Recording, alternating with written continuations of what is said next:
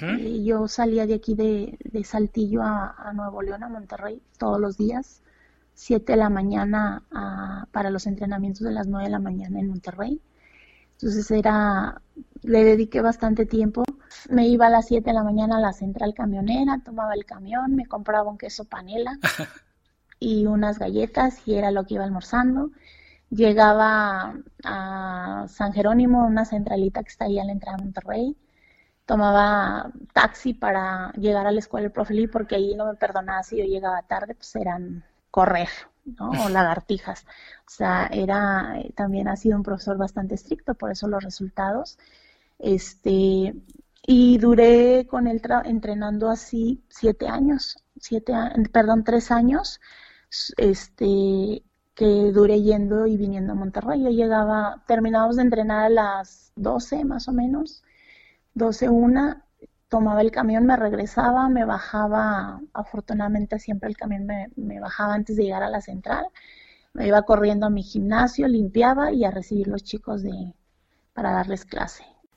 También te quiero contar de KKIAE, un dispositivo, una empresa que es de Finlandia que desarrolló un software específico para Taekwondo que te ayuda a monitorear, datos de, de, entrenamiento. Hay una versión individual y ahora están lanzando la versión para clubes, para dojangs, en la que puedes monitorear en tiempo real datos del entrenamiento de tus atletas, tener todos esos datos en un panel de control, ellos pueden comparar su entrenamiento con el de sus compañeros u otros practicantes de cualquier parte del mundo. Si quieres una demostración uno a uno sobre esta modalidad para gimnasios, también me puedes contactar en pasiontaekwondo.com, diagonal contacto o en nuestras redes sociales.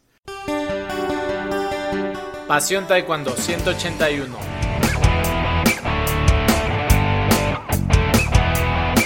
Hola apasionados de Taekwondo, ¿cómo están? Bienvenidos a un nuevo episodio de Pasión Taekwondo, el programa, el podcast para todos los enamorados, apasionados del arte marcial del puño y del pie, del arte marcial de los golpes y de las patadas, del arte marcial coreano. Ya saben a qué arte marcial me refiero, al Taekwondo. Soy Luis Arroyo y el día de hoy tengo la oportunidad de conversar con la profesora Norma Martínez. La maestra Norma ha sido parte del cuerpo de entrenadores de la selección mexicana de PUMSE, que en los últimos años ha, sido muy exitosa. En, la última competencia mundial en el 2018 fueron, fue tercer lugar México general. Sin embargo, la maestra ha tenido esta larga carrera, pero es una persona muy sencilla, lo vas a escuchar en la entrevista, nos comparte cómo vive ella el taekwondo, es una completa apasionada del taekwondo, hace en 2018 creo que también, no, estoy tan seguro, tuve la oportunidad de estar en un seminario con ella, lógicamente aprendí mucho, pero no solo de la parte del punce, ¿no? sino también de esa pasión que ella siente por, por compartir, yo lo notaba como es una, es una docente de manera tiene esa pasión por compartir y por ayudar a otros. En la entrevista la maestra nos cuenta sobre sus inicios en el taekwondo, cómo al principio eh, las formas no era algo que la trayera, cómo es que se fue formando como entrenadora de Pumse, pero primero fue competidora de combate. Nos cuenta sobre las diferentes experiencias que ha tenido como entrenadora nacional y también su perspectiva sobre la vida, cómo le gustan las cosas simples, cómo le gusta trabajar en el mantenimiento de su casa. Es una parte muy bonita de la entrevista, el saber que una persona que ha viajado por todo el mundo ejerciendo su trabajo disfruta de las cosas sencillas de la vida. Antes de ir a la entrevista te recuerdo que si te gusta nuestro trabajo nos puedes seguir en Spotify, te puedes suscribir en Apple Podcast, de esa manera nos ayudas a llegar a más personas soy Luis Arroyo, esto es Pasión Taekwondo. Maestra Norma Martínez, ¿cómo está? Un placer tenerla aquí en Pasión Taekwondo. Le agradezco mucho que me tome la llamada. Pues al contrario, muchas gracias a ustedes por, por darme el espacio y este y compartir con ustedes lo que en lo que ustedes se les ofrezca, aquí estoy. Pues para comenzar, si nos pudiera platicar de manera breve un poquito sobre usted, qué hace y en qué consiste su trabajo actualmente. Bueno, mi trabajo consiste en ser maestra de taekwondo de tiempo completo. Este, imparto entrenamientos, clases de, con niños desde dos años y medio hasta que tope, o sea, las edades que se integren al gimnasio, tenemos servicio para todas las edades. Usted empezó a practicar taekwondo en un Cebetis con el profesor José Antonio González, ¿correcto?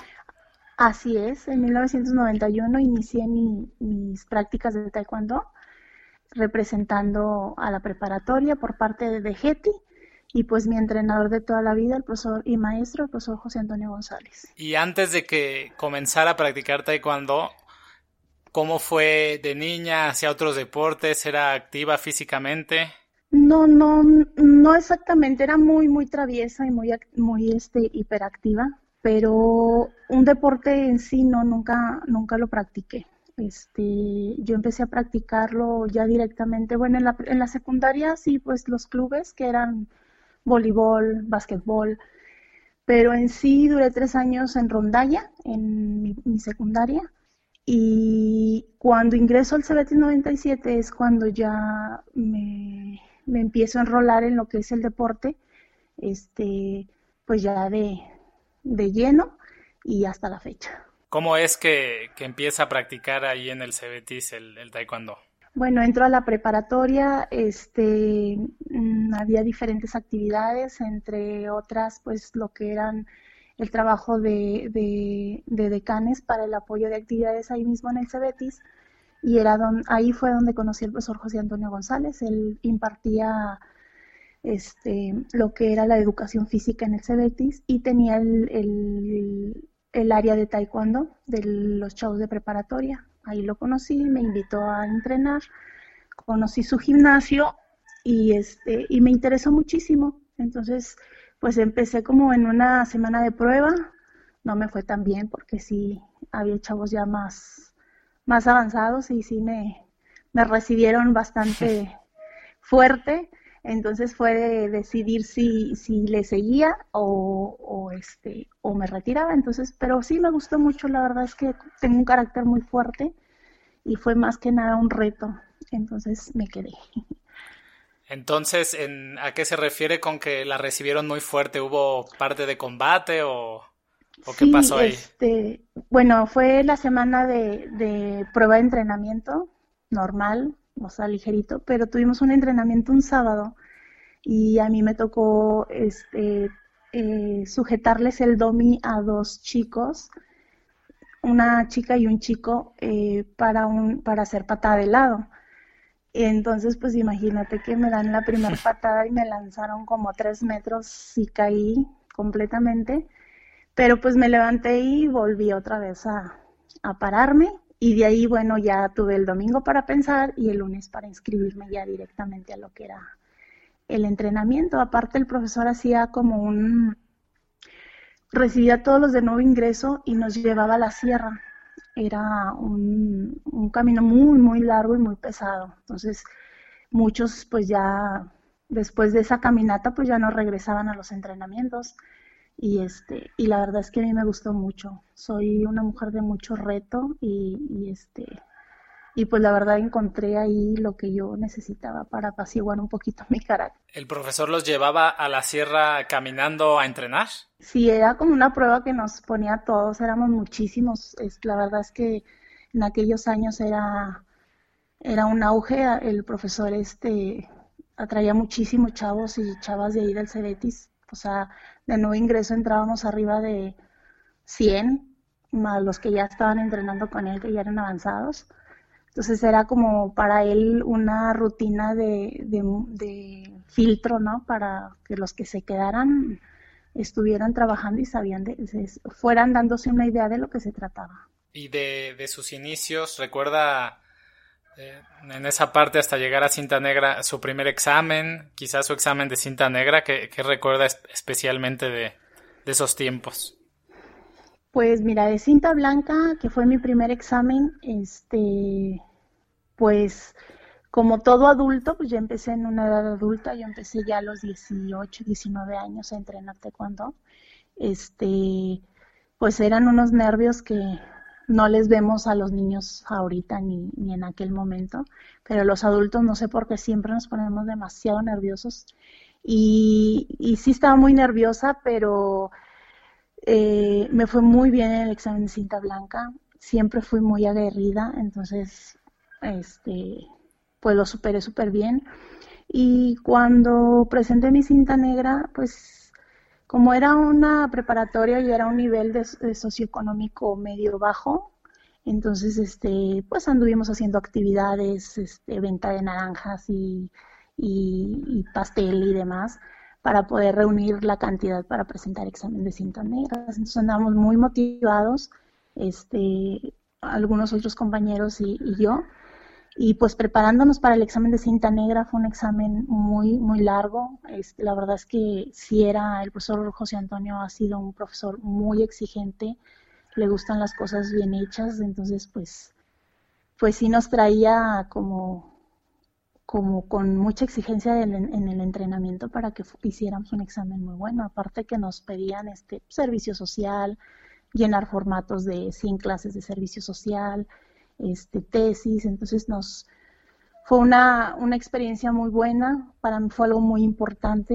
y, y este y fue fue un día muy especial, muy muy muy muy extenuante el examen, pero la verdad muy satisfactorio. Usted inició como adulta la práctica de taekwondo ya fue una decisión bastante consciente y durante ese camino a cinta negra hubo algún ya se daba cuenta de que se quería dedicar a eso o todavía no.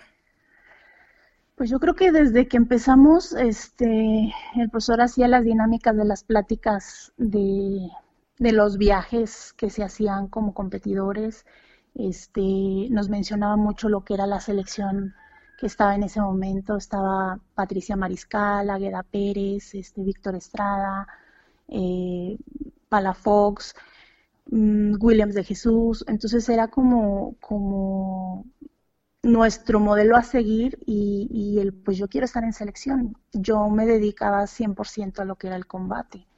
Entonces siempre fue como mi meta a seguir desde Blanca y sí, lo tomé demasiado en serio, tan en serio que para mí era muy difícil faltar en los entrenamientos. Este, de lo que yo me acuerdo, no, nunca falté a los entrenamientos. Este, inclusive falleció uno de mis hermanos y estaba, lo estábamos velando aquí en mi casa.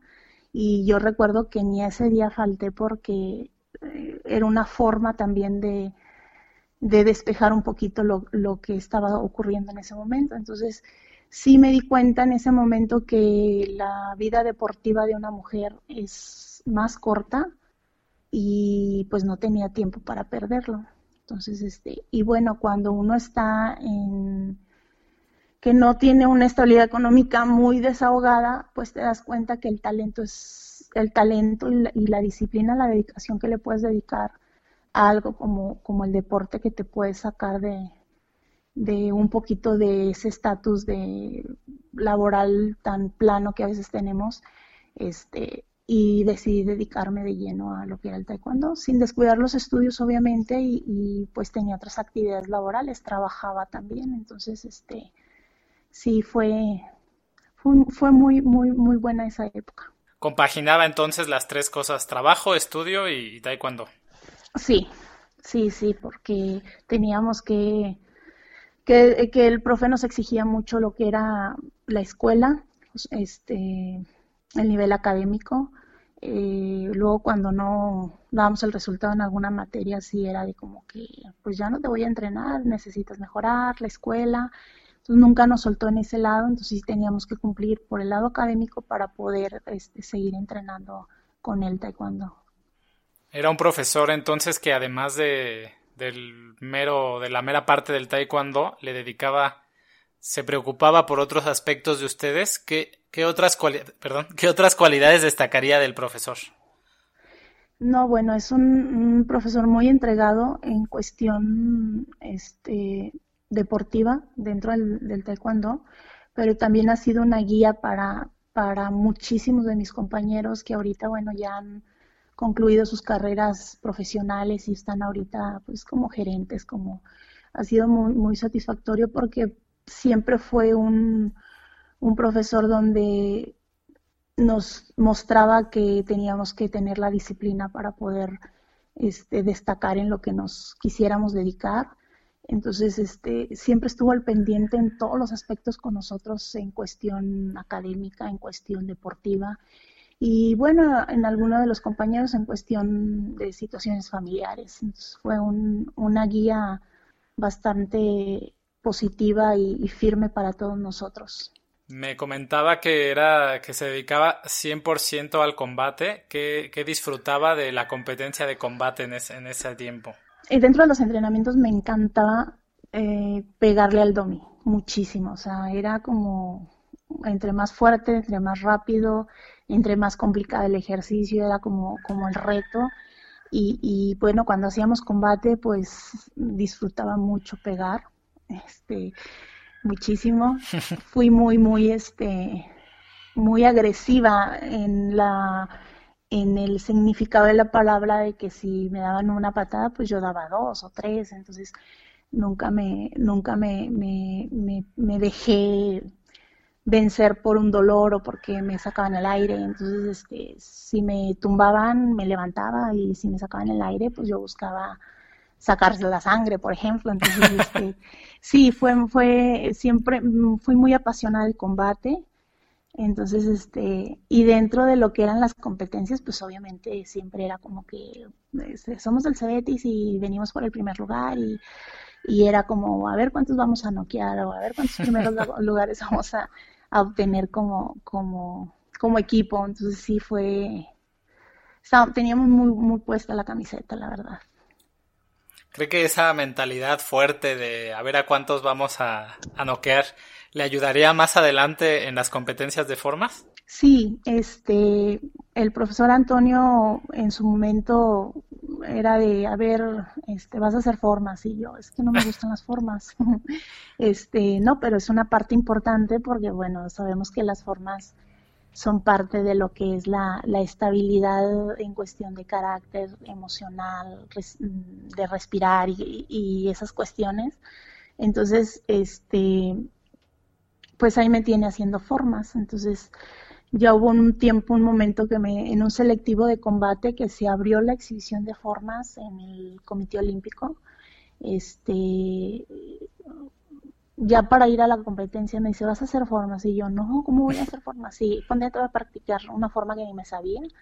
Me la aprendí en ese rato y pues al profe Toño no le podías decir que no. Entonces era, y era darlo todo porque a él no le interesaba mucho si perdías, o sea, le interesaba como como, como si regalabas la competencia por descuido o, por miedo, no sé. Entonces, él, si ganabas, pues que mucho mejor.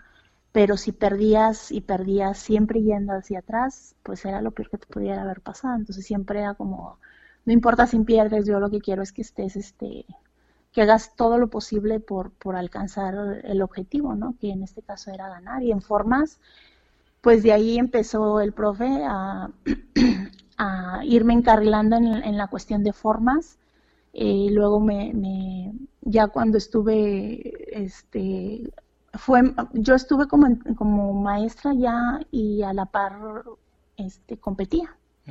Entonces, este, sí fue como, bueno, pues ya, ya estoy aquí, pues hay, hay que amar las formas. Cuando era competidora de combate, ¿admiraba algún competidor o competidora en especial? Sí, este, ah, en ese momento, bueno, pues a la persona que yo más admiraba era Patti Mariscal, Patricia Mariscal, una maestra de, Jalisco. Este, independientemente de sus logros, era la presencia que ella tenía a la hora de estar en el área de competencia, este, lo aguerrida que era, este, y, y, sí, la verdad es que decía yo, pues ojalá y algún día me toque competir contra ella. Entonces sí, sí me, me preparaba mucho, me, me, focalizaba mucho, este, para que si en un momento dado me tocaba con ella, pues no me fuera tan mal, porque la verdad era una personalidad muy pesada en el área de, de combate femenil y fue una de las que yo siempre admiré muchísimo. ¿Y si le, le tocó competir con ella? Nunca me, me, tocó competir este, con ella. Eh, normalmente, pues ellas estaban en semifinales, finales y yo luego llegaba a cuartos de final y ya no me tocaba competir con ella. Pero sí fue una persona que, que yo la, la puse como modelo a seguir en, ese, en esos tiempos. Sin duda es una figura admirable. La tuvimos aquí, la entrevistamos y, y tiene una historia padrísima también. Sí, sí, la verdad es una mujer de admirar y la verdad es que la respeto mucho a la maestra Patricia. Perfecto. Y entonces me estaba contando que usted ya, ya trabajaba como maestra, eh, todavía competía en combate, pero poco a poco, eh, aunque no le gustara mucho, iba incursionando en el mundo de las formas. Yo empecé a trabajar en el colegio inglés aquí en Saltillo como en el 98. Entonces sí, este, pues me seguía yendo a los selectivos de combate. Este, y, a la par, yo me retiré de, combate en el... Bueno, yo empecé en el 96 en el colegio inglés, yo me retiré en el 98 de combate en Tamaulipas. Y en esa ocasión fue mi segundo combate con Iridia, yo peleé dos veces con Iridia Salazar este, y en esa, en esa competencia me volví a tocar Iridia Salazar este, y fue cuando yo me retiré en ese, en ese año. Y en el 2000, 2006 eh, viene el primer campeonato este, nacional de Pumse para ir al campeón, al primer campeonato mundial de, form, de. Entonces, este, yo ya estaba trabajando con los chicos de aquí de Coahuila en formas. Entonces, este, me los llevé al selectivo y pues ya estando allá me dice el profe Toño, pues ¿vas a competir? Y yo, no, yo no vengo preparada para competir. Sí, sí, vas a entrar. Y bueno, en ese selectivo este, me tocó competir contra dos parejas que yo he formado de aquí de Coahuila y entré yo a competir con un profesor de Nuevo León, Pedro, Pedro Flores, Juan, Juan Pedro Flores de Nuevo León. Este, ahí me invitó a, a ser pareja con él con la autorización del profesor Antonio, entramos a competir y yo quedé en bronce en esa, con él, en esa competencia. Mi alumno, mi, mi pareja quedó, mi pareja de atletas quedaron en quinto y la otra quedó en sexto. Entonces fue una experiencia así como que, pues ya ven cómo se hacen las cosas, ¿no? este, y ahí igual competí en individual y competí en tercia. Entonces quedamos en individual quedé en primer lugar y en tercia quedamos en segundo lugar. Hice tercia con una de mis atletas y fue cuando yo viajé al primer campeonato mundial de Pumse. Que fue en 2006 en Corea, en Seúl. 2006 en Corea. Fue al mundial y, y no realmente al momento del evento pues no, no, no entraba en sus planes eso. Y usted iba como entrenadora. Yo iba como entrenadora a, ese selectivo que se realizó en Durango, fue el primer selectivo nacional para ese mundial del 2006. Pues yo iba como entrenadora de los chicos de Coahuila. Y bueno, este, ahí me inscribió el profesor Antonio a competir a ese selectivo, se lo agradezco mucho, como todo lo que le, le agradezco hasta ahorita, este, ha sabido canalizar muy bien mi carácter y de que lo vas a hacer y lo hago y pues afortunadamente siempre ha confiado él en lo que me ha enseñado y, y en mi carácter y bueno, me fue muy bien. Queda en primer lugar y ¿qué tal fue la experiencia de ese primer mundial? Mm, fue muy buena porque pues yo iba más con la mentalidad de entrenadora y pues observar cómo se realizaba un viaje con, con, atletas, este, todos los trámites que se hacían, este, eh, toda la transportación. O sea, yo iba observando todo porque siempre fue, si algún día me toca ir con mis atletas a un evento internacional, pues ya no voy a ir tan, tan inexperta. Eh, dentro de la competencia, pues ir observando cómo se desarrollaba una competencia, formas, este, los requisitos que, que te exigían a nivel internacional, tanto técnico como, como en presentación, todo, todo el desarrollo de la competencia, más que como atleta, yo iba como más este, visualizando ese, ese lado de entrenador. Este, me fue muy bien, la verdad es que Eh, hicieron una mención especial que, que fue la mejor atleta a nivel este, eh, América Latina y este quedé en noveno lugar este individual. Entonces, sí me fue muy bien. Entonces su, su prioridad podríamos decir que era más aprender, que se dejaba de centrar en usted como competidora y para usted lo más importante era lo que podía aprender para un futuro como entrenadora. Sí, la verdad es que sabemos que en algunos estados este, la, la solvencia económica para los atletas no, no siempre es este, mm, tan buena como para poder pedir. Yo, por ejemplo, no sé, como entrenadora decir, este, pues quisiera irme a concentrar a Corea o quisiera este, que me apoyaran para un curso y aprender mm, las mejores técnicas en formas, este, pues no había esa posibilidad. Entonces dije, bueno, pues igual y como atleta me gano mi lugar y, y este, y pues ya voy apoyada por, por las, por las entidades federativas y este, y aprendo también como atleta, como entrenadora. Entonces, este, aprovechaba al máximo, la verdad es que aprovechaba al máximo las oportunidades que me daba cuando ya ganaba un selectivo y podía viajar al extranjero y pues trataba de siempre anotar todo lo que lo que podía aprender para venirlo y aplicar aquí al, al estado obviamente y pues ahorita me ayudó mucho cuando estuve en selección. ¿Y esa estrategia por cuánto tiempo la, la utilizó? Pues mira, yo estuve en selección 2006, eh, 2007 volví a quedar, pero en la evaluación este, me ganó una chica de ahí de Jalisco, no, la, no recuerdo su nombre muy bien. En el 2008, que ya estábamos para ir a Turquía, este, fue año olímpico, no tuvimos apoyo económico, pues porque este, estaba todo el apoyo dirigido a lo que era combate aunque nos dieron carta abierta para asistir, la verdad es que pues pues cuestiones económicas no fue posible asistir a ese a ese evento. En el 2009 me voy a, Egipto, este y 2010 fue en Uzbekistán, ahí también estuve en el, en el campeonato mundial.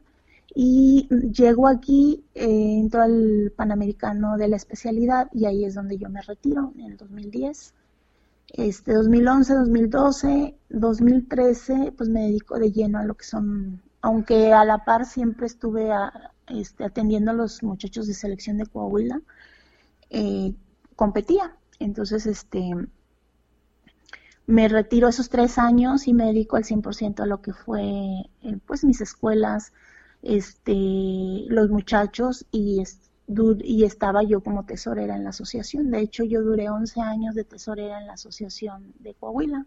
A la par competía y a la par entrenaba a los chavos. Ok, ¿y qué tal de su experiencia como entrenadora estatal? ¿Qué le gustaba? ¿Qué disfrutaba? Pues mm, disfrutaba muchísimo el trabajar con los chicos sobre sus, sueños, sus ilusiones y, yo buscar la mejor manera de, de, apoyarlos para que cumplieran sus metas.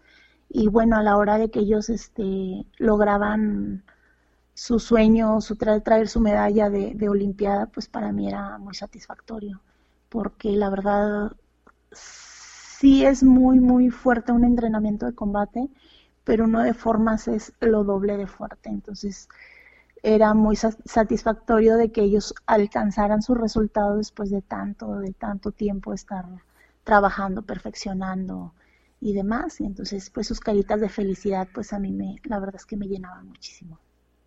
Muy bien. ¿Y cómo es que se da su llegada a la selección nacional?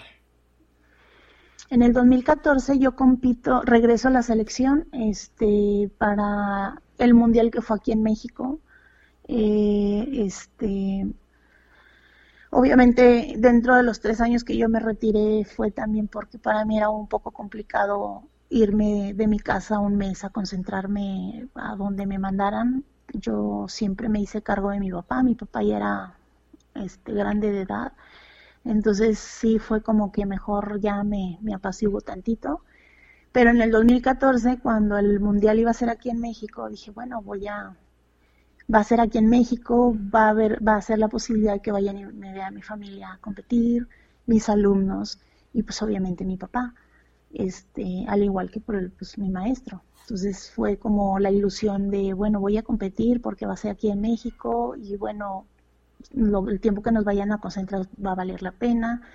Y me animo y entro a competir al selectivo, vuelvo a quedar en selección. Nos tuvieron un mes concentrados en Aguascalientes para lo que era el Panamericano en la especialidad. Nos dieron como tres días de descanso. Regresamos a la concentración para luego cumplir con el compromiso del, Campeonato Mundial en, el 2014, que fue en México. Ahí obtuvimos este, medalla de plata en tercia y quedé en sexto lugar en individual. ¿Y qué tal la experiencia de vivir un mundial en México? No, pues la verdad es que es lo mejor que le puede pasar a un, a un atleta estar en su casa, ver la, la bandera eh, colgada y decir voy a salir a pelear por, por mi país, por mi bandera, por, por mi familia, por mi escuela. Este, por mis alumnos, porque luego los regañas y a ver, ya ve, a usted no le salió el, el patada, entonces era como muy, era, eran sentimientos encontrados, era para mí una ilusión estar ya en escena y que ellos estuvieran presentes, pero también era el nervio de, de me van a ver competir y, este y las observaciones, pues obviamente no te las perdonan, entonces la experiencia la verdad es que fue de lo mejor fue uno de los mejores mundiales del tiempo que yo estuve como seleccionada nacional yendo a, mundiales. Fue uno de los mejores en cuestión de organización, de espectáculo, imagínense. Entonces, la verdad es que fue, fue un mundial inolvidable, aparte pues por el resultado. De acuerdo, y fue la medalla de plata, me dijo, ¿verdad? En tercia. Sí, sí, quedamos ahí subcampeonas mundiales en tercia este, y pues a nada de ganarles a las coreanas. Pero nos fue muy bien. Muy bien. ¿Y de ahí cómo, cómo fue que ya se da el, paso a, ser entrenadora nacional? De ahí en el 2015, este, yo empecé a entrenar con el profesor Kang Jun Lee desde el 2007. y yo salía de aquí de, Saltillo a, Nuevo León, a Monterrey, todos los días. 7 de la mañana para los entrenamientos de las 9 de la mañana en Monterrey.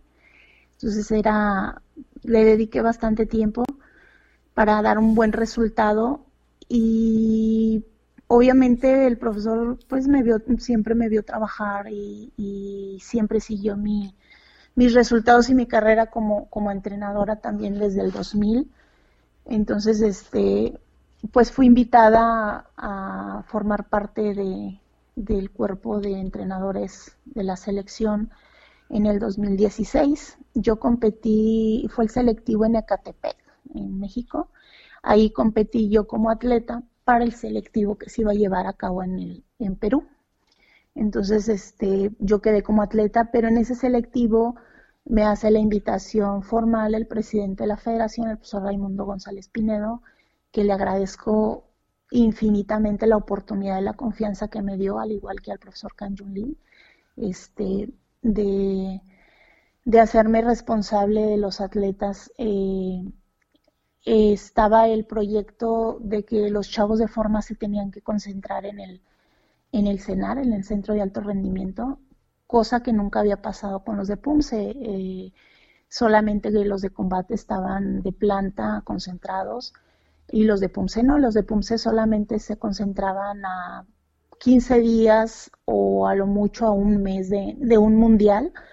Este, y ya, pues, cada quien se iba a sus casas y cada quien se, se ponía a entrenar en sus escuelas y otra vez nos volvíamos a ver este, a 15 días antes de ir al evento, entrenábamos, nos íbamos.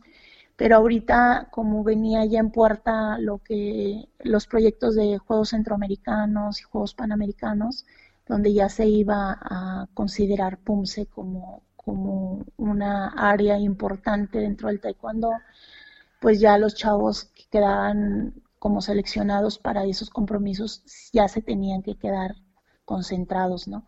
Entonces, en el 2016 el profesor Raimundo me hace la invitación este, me dice, piénselo, porque va a tener que dejar su casa, va a tener que dejar su escuela, va a tener que dejar todo, porque ocupamos que esté aquí de planta en el cenar con los muchachos.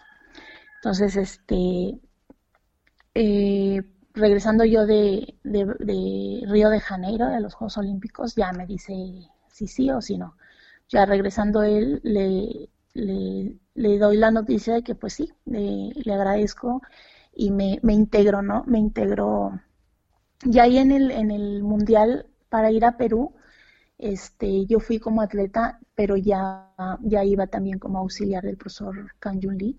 Este, de hecho me tocó coachar a la tercia eh, juvenil, que quedó en bronce, de femenil, y ya estuve ahí este, apoyando al profesor Kang Yun Lee este, con lo que él ocupara dentro de ese, de ese Mundial de Perú 2016, pero también iba como atleta.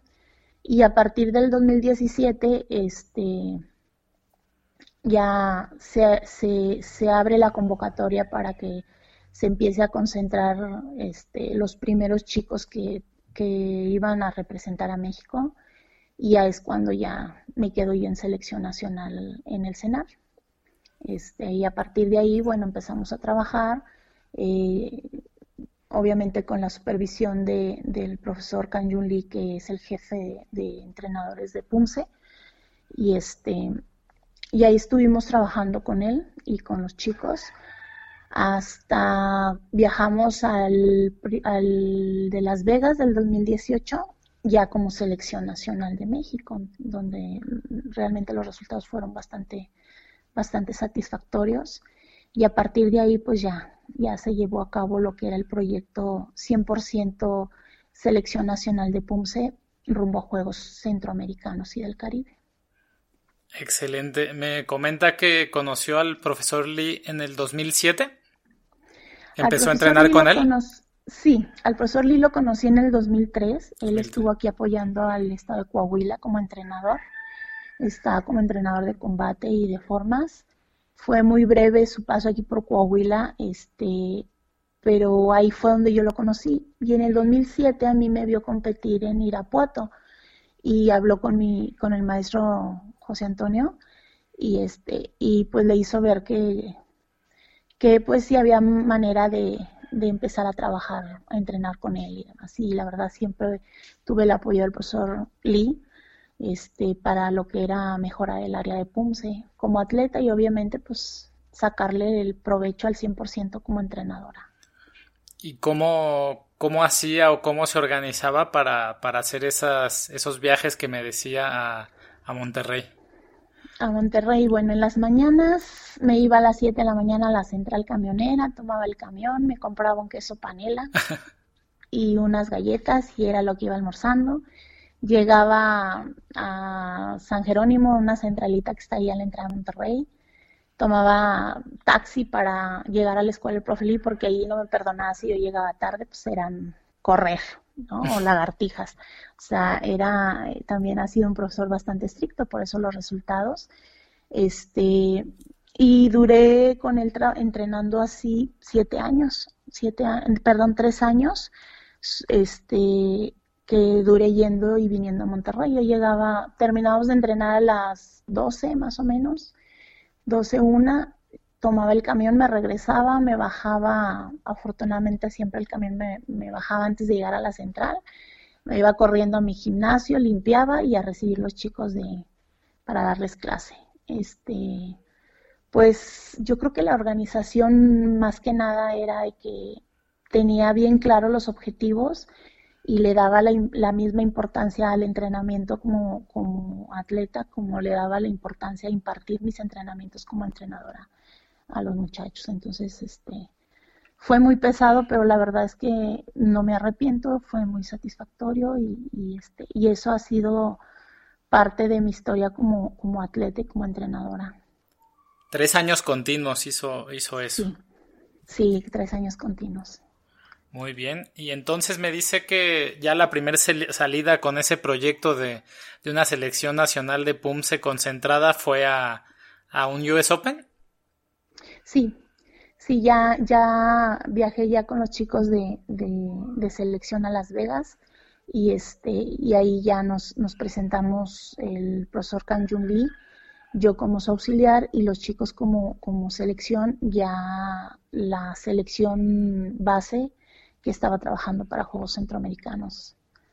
Entonces, este, ahí fue el primer US Open donde estuvimos como selección nacional y ya apoyados por la CONAVE y por la Federación Mexicana.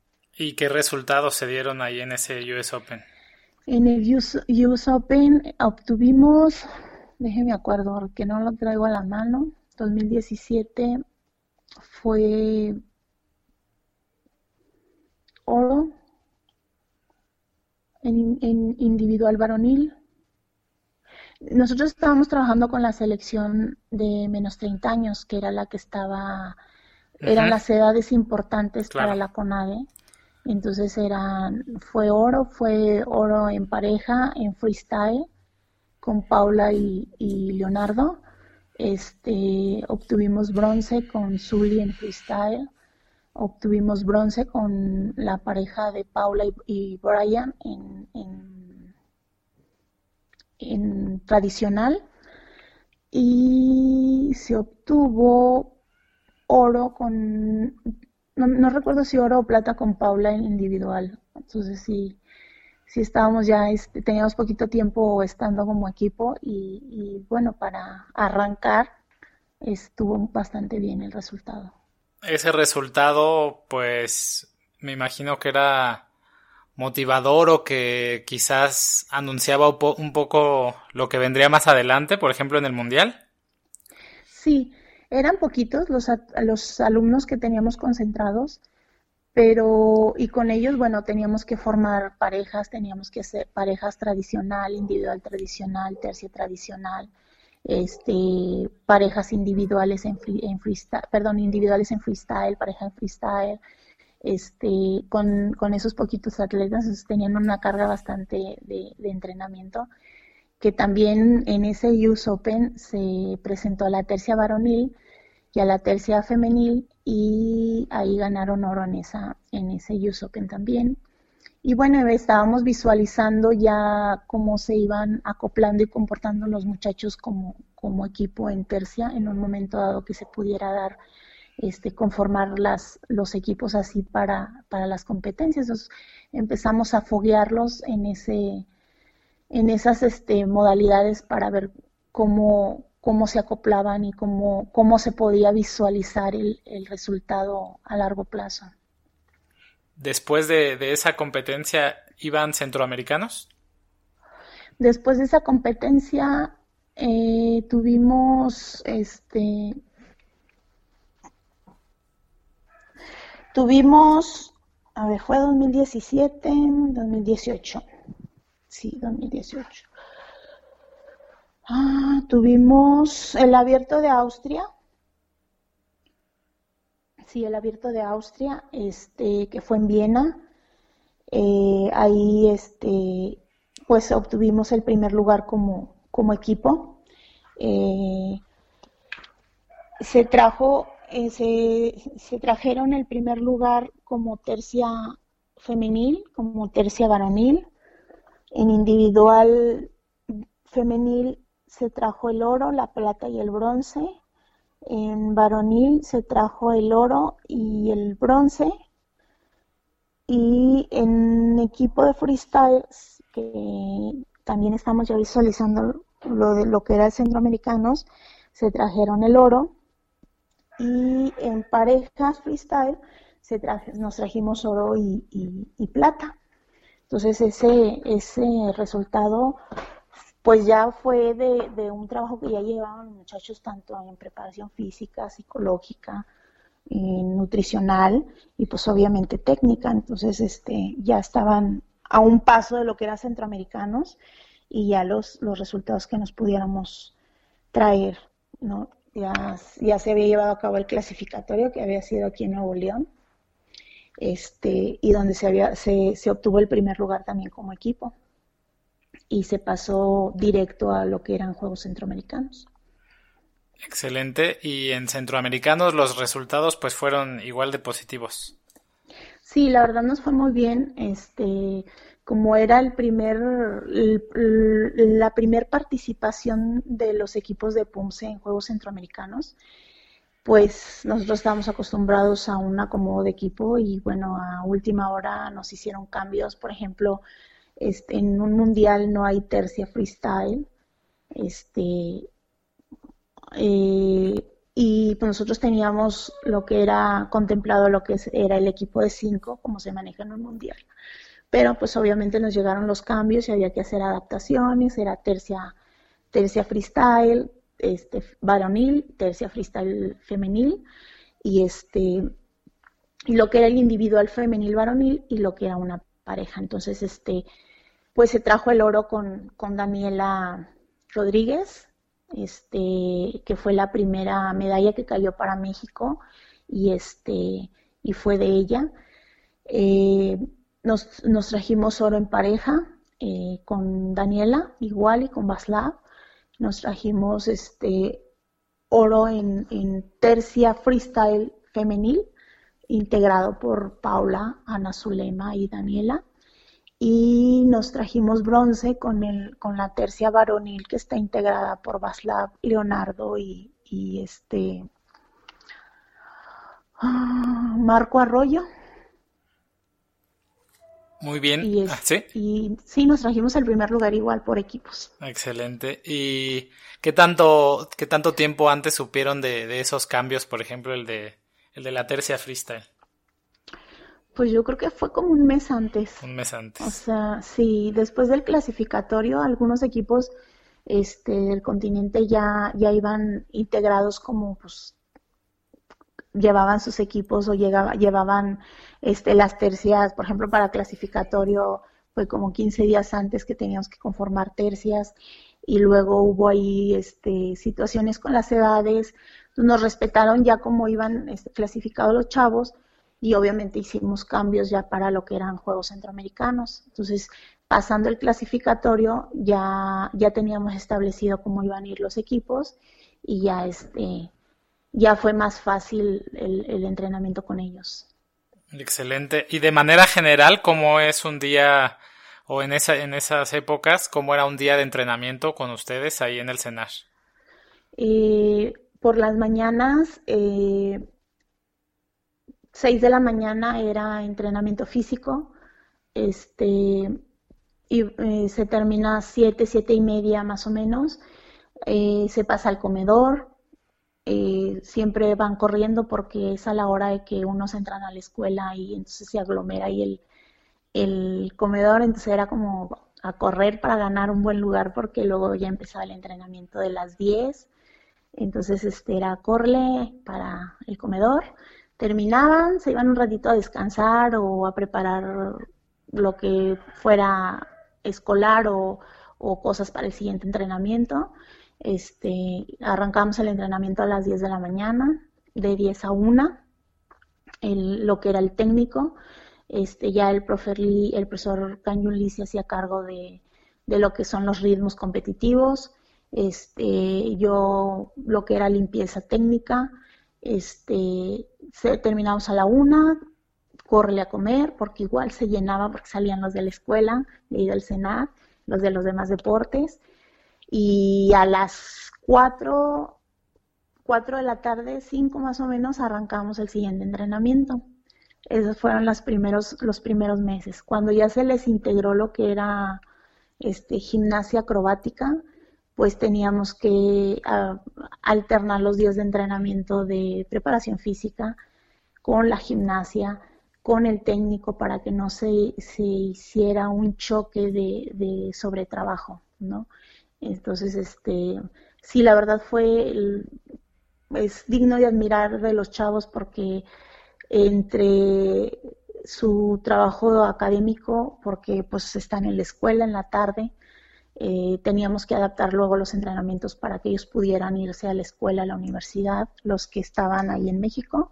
Y los que tomaban clase por línea, pues ellos acomodaban sus clases. Entonces, que por cierto, la mayoría pues tiene un buen nivel académico, o sea, no, nunca fue un pretexto el, el estar concentrados y la demanda de los entrenamientos y la presión del compromiso, el resultado del compromiso, la verdad es que nunca, nunca fue como, como una justificación tener un mal nivel académico. Y bueno, como yo fui hecha de siempre, ¿y cómo está? ¿Y cómo vas a la escuela? Pues es parte de lo que yo hacía también en el CENAR, ¿no? Era de, ¿y cómo te fue en la escuela? ¿Y, y cómo te fue en el examen? ¿Y vas bien? ¿Y no tienes problemas en la escuela? Entonces siempre estaba como al pendiente para que, para que los chavos no, no bajaran tampoco el rendimiento académico.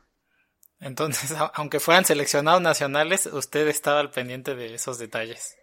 Sí, sí, la verdad es que, este, bueno, fui, como yo fui hecha así, entonces pues siempre fue como, a ver, cómo me dijo el profesor de contabilidad que, que pues ahí como que estás fallando ese lado. Entonces, fui hecha de esa manera fue un hábito que desarrollé desde que era alumna del profesor José Antonio y, atleta de él, como que fue, se me quedó. Y entonces siempre he sido así, inclusive aquí en nuestra institución, en mi escuela, este, les pedimos este, las boletas del de, cierre de año escolar, les damos ahí un reconocimiento económico, una plaquita a los niños para que no descuiden su, su, su, su escuela, ¿no? Entonces, este, pues yo ya traía el hábito y siempre fue como inevitable el, a ver, Marco, ya, ¿cómo andas en la escuela? No, pues es que, pues el profe, pues, pues óndele, porque no, no puede ser que muy bueno acá en las patadas y ahí en la escuela no más nada. Entonces sí, siempre estuve ahí como, como al pendiente y era un hábito que no me pude quitar nunca, pese a que ya pues eran mayores de edad y, y que pues de hecho uno está, debe de estar uno más metido en lo que es lo deportivo que en lo académico, pero fue algo que no, no, no pude evitar. Platicamos aquí con Marco, muy, muy simpático. Sí, la verdad, es, es un chico muy entregado y muy, muy este abierto, se comunica muy bien, muy amistoso, hace muy amigos muy rápido, este y muy metido en mejorar lo que le, lo que le falta y en perfeccionar lo que ya, ya tiene desarrollado bien. Muy bien, siguiendo rumbo a ese camino hacia el Mundial, ¿qué, qué siguió de centroamericanos? Y si nos pudiera platicar, pues, cómo era esa preparación rumbo, rumbo a ese Mundial. Bueno, después de, de centroamericanos, la verdad es que descansaron muy poco los muchachos, este, les dimos salida, este, y pues que organizaran lo que tuvieran pendiente en cuestión de escuelas. Algunos tomaban clases por línea y había que presentarse en sus estados, en sus escuelas. Pues obviamente este, visitar a la familia, eh, un poquito el, descanso eh, muscular en las descargas entonces, este, sí les, sí les dimos, se les dio un descanso ahí, pero sí se tenían que reportar porque teníamos el compromiso en el mundial, que era, que era un compromiso, un reto muy fuerte porque pues iba a ser en Asia, en China, Taipei, y pues estábamos ahí en la casa de todos los asiáticos, sabemos que son muy fuertes en lo que es el área de, de PUMSE, entonces teníamos ese compromiso y bueno, pues las malas lenguas decían que el equipo peligroso pues era México, entonces pues teníamos que no, no dejarlos mentir, ¿no? Entonces este sí se metió el profesor Kan Lee a trabajar muy de lleno con ellos y su servidora, estuvimos ahí al, al pie del cañón con los chavos, no, no este, no deja, no descuidando el ritmo que ellos ya traían, este, tanto técnico como, como los preparadores físicos como que teníamos en el CENAR, pues todo lo que era la preparación física, cuidando mucho lo que era el descargue que ya deberían de haber cumplido después de centroamericanos y volverlos a levantar este para el mundial. Y la verdad, este, pues nos fue muy bien en el mundial.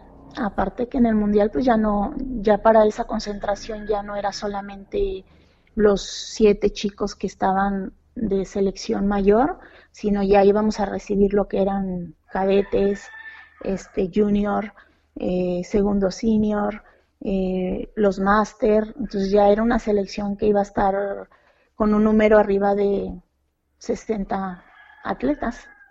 Entonces, este fue fue una preparación, ahí se convocó a la maestra Mercedes como apoyo de, nosotros, del, profe, del profesor Kanjun Lee, su servidora, y ahí estuvimos trabajando en equipo muy bien para, para atender a toda la cantidad de alumnos que iban a, a, tener el compromiso en China, Taipei.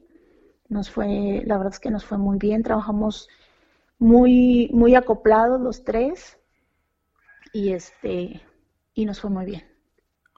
Mm, poco antes me comentó que llevaban los chicos gimnasia acrobática. ¿Contrataron a un entrenador de gimnasia?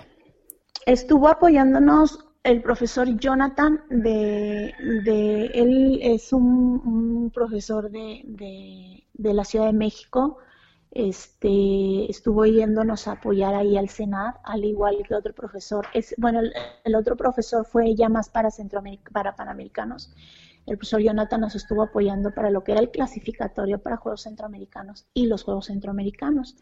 Él estuvo dándoles este, un poquito de trabajo técnico a los muchachos, de preparación física dirigido a lo que era la competencia, perdón, dirigido a lo que era la acrobacia, este, y estuvo muy metido ahí con los chicos. Eh, después de centroamericanos, pues ya, ya, no, ya no lo convocamos para apoyo porque ya teníamos ese compromiso y las fechas ya estaban muy, muy cercanas. Este, pero los chavos, la verdad es que siempre han sido muy dedicados y, atendiendo las, las indicaciones de cada uno de sus entrenadores, pues ellos siempre están como practicando y entrenándolas de manera que no, que vayan haciendo una mejora y no que se les olvide lo que ya habían practicado con el profesor. Y pues ya lo que los resultados se dieron en centroamericanos y se volvieron a dar en, en, lo que fue el mundial. De acuerdo. Y, pero ellos eran entrenadores de gimnasia o de acrobacia, ¿no? ¿No eran de taekwondo? No, eran entrenadores de gimnasia. Gimnasia este, todo lo que era la técnica, la base este, de gimnasia, la preparación física de gimnasia. Y ya para, por ejemplo, para Juegos Centroamericanos, que estuvo el profesor Sinua ayudándonos, este, eso era ya más de lo que era el, el, pateo aéreo, o sea, más este más urbano, no, no tan, tan técnico, ¿no? Todo lo que es este el, lo que es el pateo aéreo en sí. Excelente. Y entonces, bueno, previo al Mundial se, se concentra toda esa delegación numerosa, se forma el equipo de junto con la maestra Mercedes. Y si nos pudiera contar un poquito, pues, de toda la experiencia, cómo vivieron el Mundial. Uf, nos fuimos en dos grupos, unos salieron de, de, Jalisco, este, eh, salió, la mitad de la selección salió de Jalisco y la otra mitad salió de, de lo que es este, la Ciudad de México. Eh, luego ya nos, nos, reunimos todos en China. Eh, los entrenamientos muy bien, normalmente nos, nos, nos, asignan un horario para poder usar los, las áreas de entrenamiento en lo que se está haciendo la preparación del, de lo que es el evento. Entonces, este, pues entrenamos con los chicos ya lo que, lo que afirmar las punzas que ya nos se habían sorteado para, para competencia, ya directamente lo que era lo que es la presentación a la entrada del área, este, la punce que iban a presentar en competencia, este, ya no tan metidos a lo que era un trabajo general, sino ya más específico. Entonces, este, mentalizar a los chicos muchos de los chavos que están, están ya como seleccionados estuvieron en ese mundial, ya tienen experiencias de otros mundiales, entonces pues es un poquito ya más fácil. Los chicos que, se, que eran nuevos, pues ya se van integrando más rápido porque ya tienen más, este, más chavos a quien seguir con experiencia eh, ya de otros mundiales. Entonces se, se, acopló muy bien la selección, se apoyan muchísimo lo, lo que es la selección. Este, y la verdad, pues es una experiencia tanto para ellos muy buena como para los entrenadores porque pues no es lo mismo viajar con siete atletas, con cinco atletas que viajar con una cantidad muy numerosa de, alumnos. Y no es lo mismo viajar yo como, como ex seleccionada nacional, como parte de la delegación de atletas, como, como entrenadora de que no se te vaya a quedar un niño, de que no se le olvide una papelería en lo que son los traslados de, de, una, de un país a otro. Entonces siempre estar como al pendiente de, de todo lo administrativo y de, de todo. Este, en ese mundial para mí fue muy importante porque pues fue mi primer mundial como entrenadora, como auxiliar del profesor Canjuli, pero también fue asignado el profesor José Antonio González como delegado. Entonces, para mí fue como culminar mi carrera de, desde que él me conoció como alumna a, entregarle a él un, un, resultado de toda la inversión de tiempo que él me dedicó durante muchos años, casi 29, este, y decirle, bueno, esto es lo que usted preparó, ¿no? Entonces él estuvo ahí presente en el resultado que aporté como, como auxiliar de la selección con los chavos. Y pues imagínate, fue como cerrar un ciclo.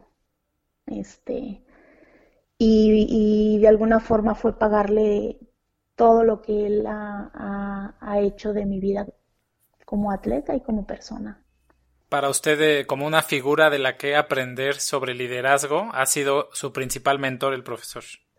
100%, 100%. Yo creo que a su lado no se deja de aprender jamás, este, porque como alumna, como atleta, como, sí, como alumna de taekwondo, pues aprendes mucho, toda la filosofía del taekwondo, la disciplina, este, saludar el área al entrar, este, honrar el uniforme, honrar la cinta, respetar a tus compañeros más avanzados, ayudar a los menos avanzados, respetar a los maestros, cumplir con tus obligaciones, obviamente fomentar una estabilidad en tu familia principalmente, fueron siempre consejos de él como alumna, como, como atleta pues siempre el dar el 100% de esfuerzo en, el área de, física como en la técnica, este, dar, el, dar el 200% y como él nos decía, o sea, pues vas perdiendo, pero, pues aunque sean mentadas, pero no te dejes, tienes que siempre luchar por lo que quieres. Entonces, como atleta, igual, como administrativa, como liderazgo siempre han sido los consejos de, siempre tienes que servirle a los demás. Este, digo, yo fui tesorera de asociación, entonces fue siempre tienes que servirle a los demás, siempre tienes que estar para los demás, ellos te eligen y siempre tienes que estar para apoyar a los demás y, siempre se tiene que hacer lo mejor para el Estado, lo mejor para los profesores, lo mejor para los alumnos este, no le hace que te hablen a las 3 de la mañana, tienes que estar así. Y él lo sigue haciendo hasta la fecha. Él ahorita es presidente todavía de la Asociación de Coahuila, pero es lo que yo siempre aprendí de él toda la vida, fue siempre el estar para a cualquier hora, para cualquier persona. Entonces, como líder, sí tengo muchísimo que aprender de él, sobre todo la tolerancia. Todavía la estoy practicando. ¿Qué diferencias hay entre las satisfacciones que le deja entrenar chicos en el Doyang y las satisfacciones que le da entrenar chicos de selección nacional?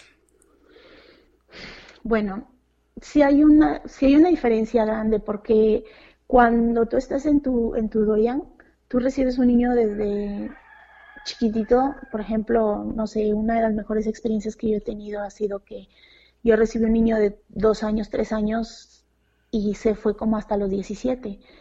Entonces el ir viendo cómo, cómo se va desarrollando sus habilidades motrices que no saben saltarse, o sea, estás hablando que saltan, no sé, una palcha, por ejemplo, entonces no saben saltar y luego saltan y se caen y, y luego lloran y luego los levantas y no, no, no, no, llorando y vuélvelo a hacer hasta que le salga y, y entre, ay, pobrecito, pero no lo puedes hasta abrazar porque pues le tienes que enseñar fortaleza y a que lo tiene que volver a, hacer para que lo, mejore.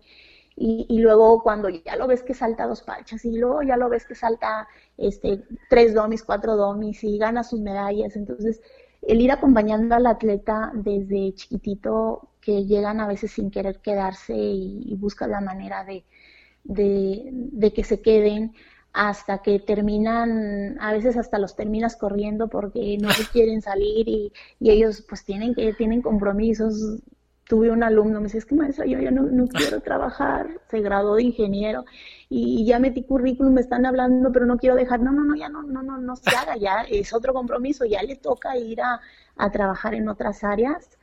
Y también él fue un reto dentro de mis alumnos, de todos mis alumnos que he tenido, también porque pues gordito de 80 años, 80 kilos, 12 años, con lentes de fondo de botella y de repente me dice, quiero ser formista. yo, ay, ¿cómo le digo que pues no? O sea, y no puedes, por ética no puedes decirle a un niño que no tiene el, el somatotipo, que no tiene, o sea, que no, que va a ser muchísimo trabajo, pero para eso estás, o sea, prácticamente un entrenador es un, un, artesano, o sea, te llega el, el niño en bolita y tú tienes que irlo puliendo de manera que pues no le puedes fallar, o sea, se acerca contigo y le dices y te dice, pues quiero ser formista y los formistas que tú conoces patean el cielo y flacos y altos y, y este gordito y nomás no tenía elasticidad y si se quitaba los lentes no veía, entonces, manches, pues bueno, a darle. Y estuvo ahí uno de mis alumnos constantes, tan constantes que me pidió la llave del gimnasio para seguir entrenando, las sus horas libres, este, hasta que logró su primer medalla de Olimpiada y luego ganó su, su medalla de bronce en tercia en el, en el 2010, en el donde yo me retiré de tercia de formas, llevé aquí el equipo de tercia de formas y eh, fue el Panamericano de la especialidad y ganaron bronce, entonces que fue Santos mi sobrino, otro alumno y el Roberto, Roberto de León. Y pues imagínate, estábamos entrenando juntos como selección, o sea, he cumplido, la verdad es que he cumplido todas mis metas que me he propuesto, todos mis sueños. Entonces, cuando tú ves un alumno en el Doyan es estar peleando con los papás de cerquitas porque, no, ¿y papá lo va a trabajar los domingos, maestra? Sí, señora, lo necesita. Híjole, es que no, se lo dejo salir media hora antes para que alcance el Padre Nuestro y ya, o sea, la misa o el compromiso familiar y todo. Entonces, ha sido, siempre es una lucha constante porque hay papás que son muy sociables y, y, y a veces choca con los trabajos que nosotros tenemos.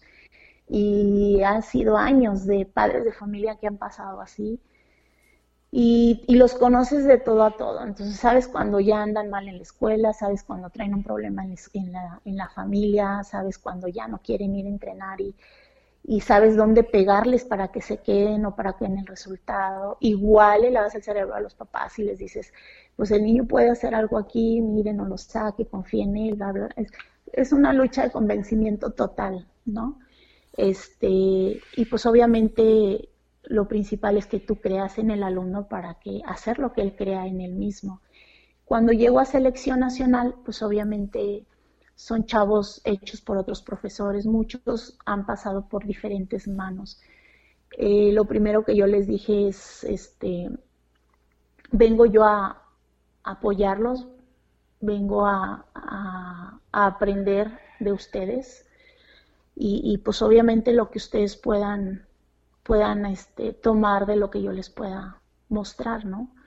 Eh, muy diferente porque son caracteres diferentes, son de diferentes estados, no todos los estados son iguales.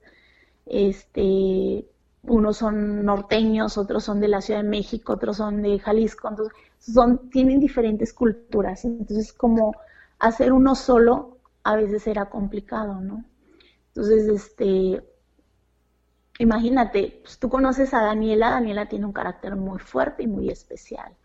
Este, Zully es muy entusiasta, muy, muy, muy motivadora, muy se autoexige demasiado y por consecuencia los que estamos a su alrededor pues exige también. Entonces, este, un marco que pues llegó sin elasticidad y habría que desarrollar la elasticidad, este, eh, son personalidades diferentes, muchos ya medallistas de, compañeros míos de selección y medallistas ya de mundiales, entonces era como ganarte el respeto ya como, como entrenadora es muy diferente.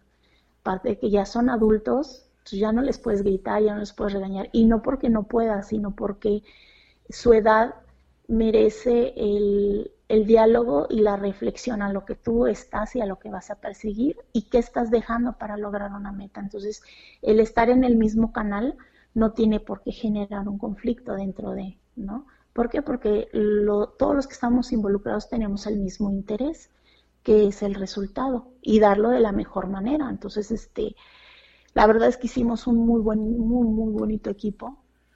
Este, y bueno, el resultado, duramos casi tres años en selección, concentrados. Aprendí mucho de cada uno de ellos este, aprendí a respetarlos mucho como, yo soy una entrenadora muy exigente, muy gritona, entonces, este, con ellos practiqué mucho la tolerancia, porque si, o sea, imagínate un gritote de los que yo tiro aquí en el Doyan, se van a asustar, y me van a echar al presidente aquí, no, no, no.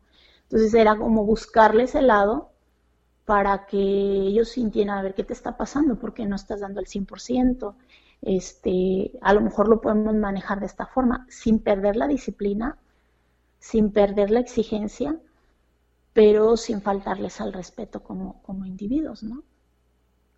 Eso para mí me funcionó muy bien, este, porque siempre estaban dispuestos a, el trabajo, al cambio de, de cargas, al cambio a veces de, de competencia, o sea, siempre, siempre estuvieron dispuestos y, y, vuelvo a lo mismo, estábamos involucrados, íbamos en el mismo tren y hacia la misma meta, ¿no?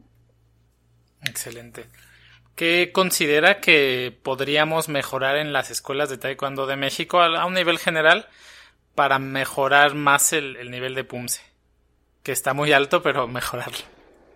Este, bueno, como alumno, yo en lo personal, cuando yo empecé a involucrarme en las PUMSES, eh, primero, ciertamente, bueno, a mí en lo general, si tú me dices me muero por las PUMSES, no.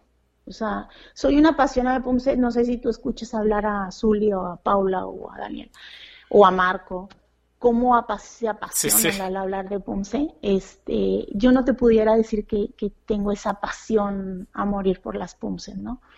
me, ha dado muchísimas satisfacciones, han mejorado mucho mi lado de carácter eh, reflexivo, el, si doy un paso y no lo pienso, este, me voy a equivocar y me van a dar punto tres, que es lo que te hace las formas, ¿no? Llegar a un punto de la perfección total del movimiento y, y en menos de milésimas de segundo pensar una estrategia porque si tú haces la patada muy alta y no te sale, pues te vas a caer.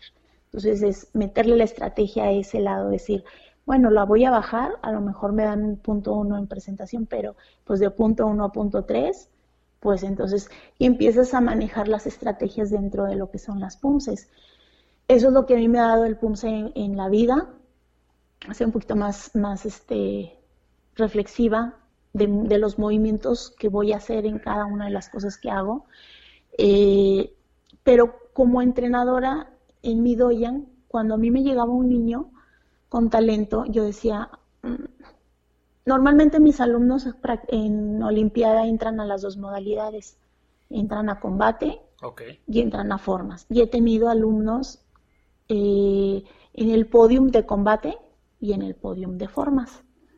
Eh, siempre fuimos hechos así por el profe Toño y, sí, y seguí yo la misma línea. Obviamente el, el, nivel ha crecido tantísimo que llega un punto donde sí tienes que elegir para especializarte. Las cargas de entrenamiento son diferentes y, y la especialización de cada área es diferente. Entonces es mucho trabajo cuando el, el niño va en las dos modalidades.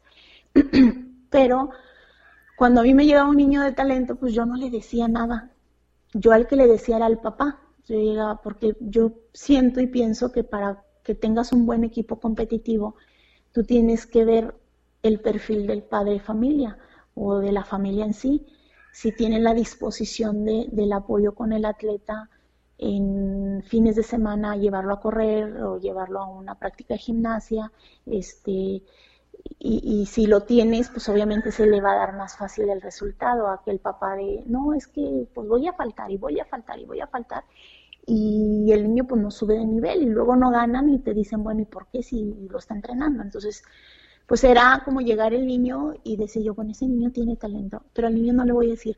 Entonces le iba, le iba enseñando las, las, las defensas, lo que eran los 15 minutos de técnica, por ejemplo, básica, pues yo le enseñaba la defensa apegada al reglamento de competencia, o sea, lo que eran este cuánto, cuánto de separación de la rodilla, este, que no se saliera del cuerpo, y eran cintas blancas. Entonces, para que en un grado de cintas verdes, azules, el niño ya se fuera preparando y entonces decirle, ahora sí, hijo, mire, lo va, a entrar a esta competencia, este torneito abierto va a entrar a competir con los negros. Este, e irle dando ya ese, esa, esa seguridad de hacer una forma de cinta negra y en una competencia de cintas negras, para que te diera un resultado a un poquito más de corto plazo, o sea, que cuando ya entrara como competencia oficial en Olimpiada como cinta negra o en la edad que ya correspondía a una Olimpiada, ya el niño se parara a un área ya un poquito más seguro de lo que está haciendo. Entonces, este, a mí me funcionaba muy bien este, dentro de lo que eran mis clases de, por ejemplo, de, no sé, elasticidad o preparación física, yo les ponía música para que fueran desarrollando el lado auditivo, porque hay niños que de plano no saben bailar, o sea, nada, entonces les vas desarrollando como el gusto de estar escuchando música y, descubriendo los, los tiempos de la música, entonces era como más fácil para mí luego irlos introduciendo a lo que era una, una coreografía. Este, yo, por ejemplo, cuando empezamos las coreografías en el 2004 de PUMSE, 2003, eran tres minutos de, música, ¿no?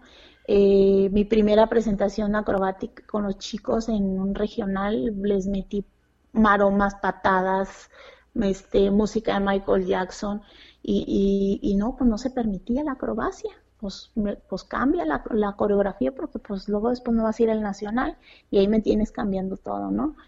Pero fue como desde siempre el, el ir ir un paso adelante, ir preparándolos desde antes, irles desarrollando el gusto por las formas, ¿no? Porque es muy, muy tedioso practicar formas. Y si no les desarrollas al niño el gusto por las formas, si tú lo pones dos horas practicando la pata de frente frente al espejo, se te va a ir.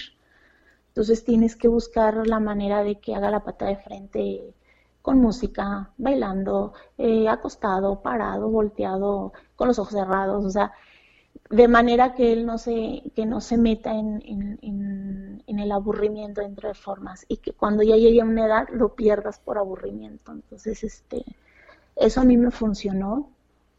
Eh, como selección, pues obviamente siempre desarrollas la mentalidad que vas a competir con, con chavos de mucho, mucho, mucha experiencia y ahorita cadetes tienen experiencia mundial, los juveniles tienen experiencia y medallas mundiales, entonces ya es un nivel competitivo muy, muy, muy alto en el cual se les tiene que invertir. Un estado que, va a ir a la cabeza en un resultado es aquel estado que le invirtió al, al área de gimnasia, al área de ballet, a la coreografía, eh, al área técnica, al área física, al área psicológica, al área médica, porque pues, obviamente con tanta carga de entrenamiento pues tienes que darles ese, ese trato a los atletas de descargue muscular, ¿no? Y atención a las, a las lesiones que se puedan generar durante una preparación.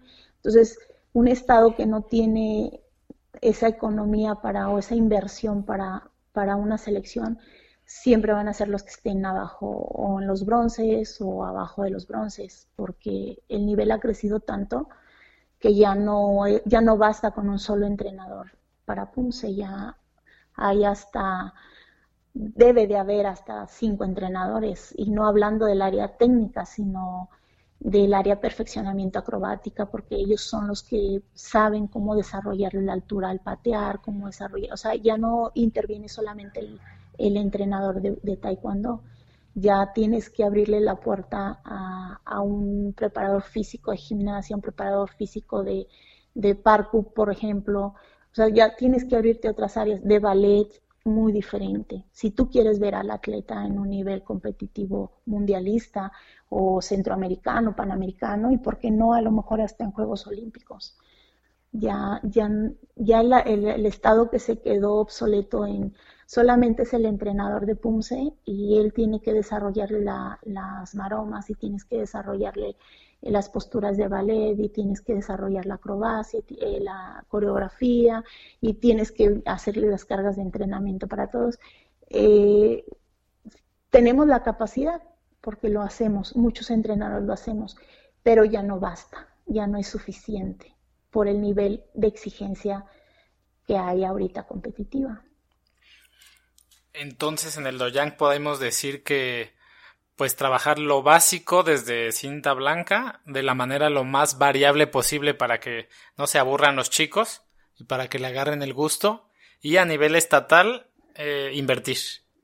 Así es, sí, definitivamente es tú como maestro cuando recibes un alumno, este, pues aunque te aburran los básicos, por ejemplo, les encanta el pateo al domi y a la falcha, este, aunque te aburran los básicos, al menos si tú estás enseñando defensa baja, defensa alta, eh, enseñárselos lo mejor posible para que el niño, cuando él decida ser un formista, este, ya no tenga esa controversia de la mala técnica, de la mala postura, ya sea más fácil el camino a, a seguir una meta de un resultado, de una medalla. Y dentro del Estado sí definitivamente es este, sí se necesita una inversión mayor un, grupo multidisciplinario más específico en cada una de las áreas.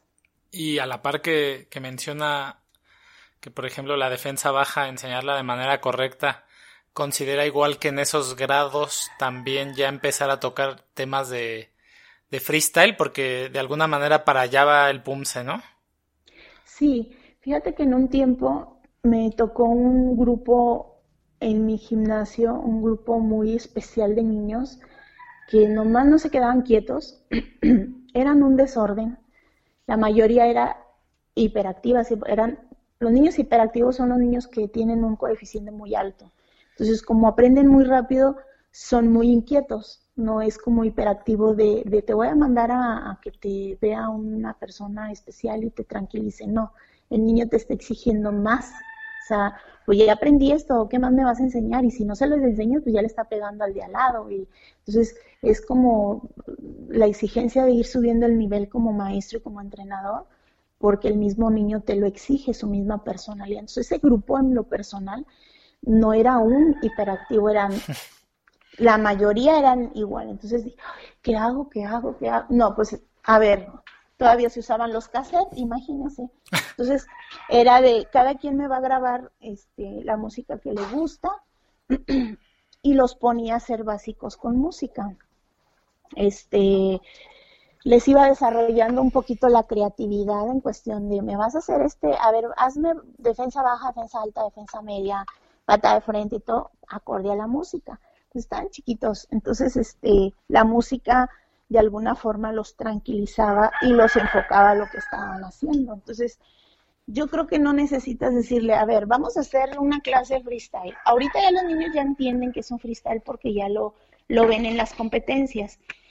Pero hay niños que son muy, muy nerviosos y tienen pánico escénico. Entonces, pues como decirles, vas a salir, pues no, porque les generas un estrés y pues mejor es irlos introduciendo poquito a poquito sin decirles cuál es tu objetivo. O sea, el objetivo en sí guardarlo para ti. Guardarlo para ti, decir, este, ese niño tiene, tiene estas cualidades, este, irlo introduciendo de manera que en un momento dado él te lo, te lo pida. Maestra, este, pues voy a hacer esta forma con música, ¿no?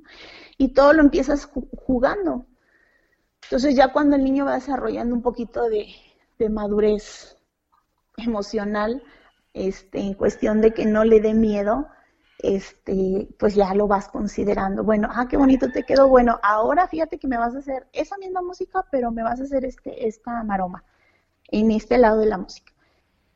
Sin decirle, y te, te equivocas, porque los que ya estamos en competencias de esos niveles, pues obviamente no toleramos el error, ¿no? Porque pues un errorcito pues ya te saca del podio.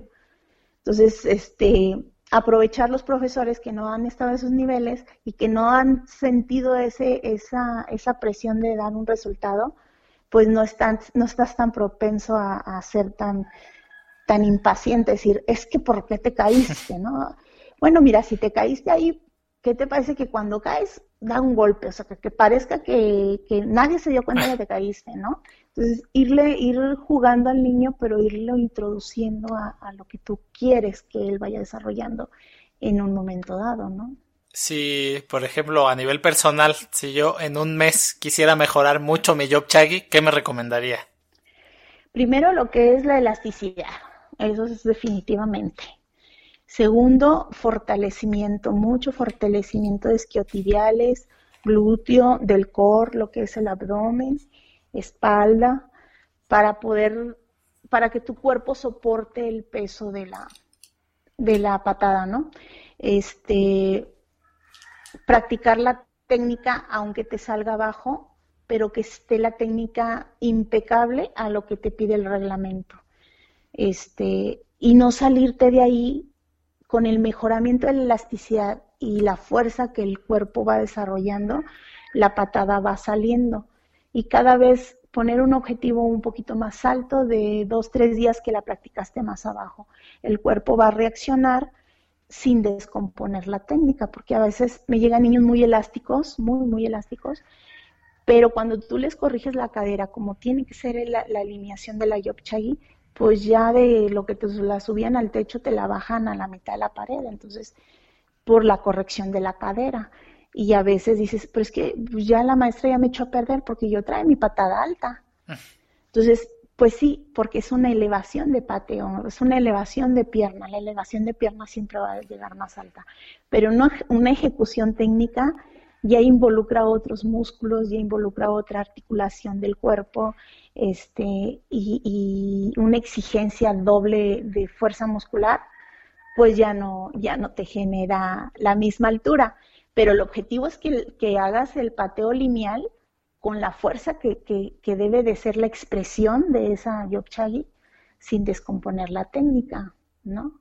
Entonces, es la preparación de la elasticidad 100%, elasticidad este, eh, inactiva, o sea, lo que es sentado, lo que es elasticidad activa, parado, avanzando, tomado de la pared y elevando la pierna, de manera que lo que son las inserciones este, se vayan acostumbrando a, la apertura y se vaya haciendo la amplitud de lo que son la, la pelvis, la cadera, las inserciones, los isquiotibiales. Y de ahí este, empezar a trabajar la técnica. La técnica la puedes trabajar con barra y barra sujetándote de la barra de gimnasia o de una espaldera y, empezar a hacer el pateo, ¿no? Y obviamente el entrenador para los alumnos que luego dicen, pues no, yo ya no necesito un entrenador. Pues sí, el entrenador tiene que estar observando que el atleta no, no esté, cada vez que pate, pate, cuelgue el cuerpo, este, o mueva las manos al lugar donde no es, que son los, los puntos limpios de cada técnica, ¿no? Entonces, este, sí, y pues que no te desanimes. ¿Hay algo que le gustaría cambiar o mejorar del reglamento de PUMSE tal como está ahora? Yo creo que el reglamento no tanto, pero sí eh, se ha evolucionado tanto lo que es el PUMSE, sobre todo el PUMSE eh, Freestyle, que en, alguna forma va a ser el, el, escaparate para, para lo que es este, lo que se requiere para que un deporte esté siempre visible para el público. Este, el taekwondo, pues dentro del área de PUM se va a ser la carta fuerte, va a ser este, el freestyle. Yo creo que lo que se debe de mejorar un poquito más es el área, el área que, en, la que compiten los muchachos normalmente es un área de, tradicional y de combate. Entonces, en freestyle, eh, como ya entra dentro de lo que es un arte competitivo, eh, hablemos gimnasia acrobática, gimnasia rítmica, ya un poquito el área tiene que ser más apegada a ese tipo de deportes. ¿Por qué? Porque la exigencia que nos, lo que, lo que hace el freestyle, pues es muy parecido a lo que es la gimnasia rítmica en piso, ¿no? Entonces, pues sí tiene la, o la gimnasia de piso que es acrobática, pues es evitar que el atleta se, se, termine muy pronto su vida deportiva, sus rodillas, su cuerpo. Entonces yo creo que sí es una adaptación de piso diferente a la que tenemos ahorita. ¿Hacerlo un poco más suave? Mm, yo creo que hacerlo más, yo mm, sí pudiera ser más suave, este, pero no tanto, o sea, a lo mejor algo, algo parecido al mat, pero el mat ve que tiene como el resorte, que es lo que impulsa que vuelan los, los muchachos. Este, no tanto, pero sí que no sea como el piso 100% como el que manejamos ahorita, el tatami. A lo mejor un aglomerado abajo del tatami, eh, algo que se pudiera implementar para mejorar, eh, sobre todo el cuidado de, de, las articulaciones de los muchachos, ¿no? Porque hay atletas muy buenos que te pueden, juveniles ahorita que empiezan muy chiquititos, este, o un, o un cadete que te puede dar un resultado en, en un en un periodo olímpico, dices tú, bueno, ahorita lo tienes de cadetito, o lo tienes, o ya vas a salir de cadete, va a entrar juvenil, para estos años ya te va a dar un, te va a dar la edad y con toda la experiencia que ya tienen mundiales, en olimpiadas, va desarrollándose físicamente y, madurativamente, pues tienes, tienes para, para, para decir, me puede dar una medalla de oro en un en Panamericanos o en Juegos Olímpicos pero a lo mejor por no, por no tener los cuidados adecuados con el atleta, pues ya no te da el resultado, o sea, ya, ya lo pierdes, ¿no? Ya la inversión de experiencia que él pudiera adquirir lo vas perdiendo, porque la verdad estar trabajando la acrobacia en tatami sí es muy, muy agresivo. Aunque ellos practican en, en mat, de alguna forma, este, sí, se, sí, a lo mejor sí se debería de implementar el piso un poquito más apegado a las exigencias del freestyle ahorita. Eh, para mejorar su, durante todos e, estos años, su labor como entrenadora, ¿qué aspectos personales ha tenido que mejorar? ¿Qué aspectos personales? Este, bueno, dentro, dentro de seguir yo activa como, como alumna o como atleta, me sirvió muchísimo el, el sentir la experiencia, la emoción, el nervio de una competencia nacional, y una competencia internacional. ¿Qué es lo que estás pensando tú como, como atleta antes de entrar al tatami?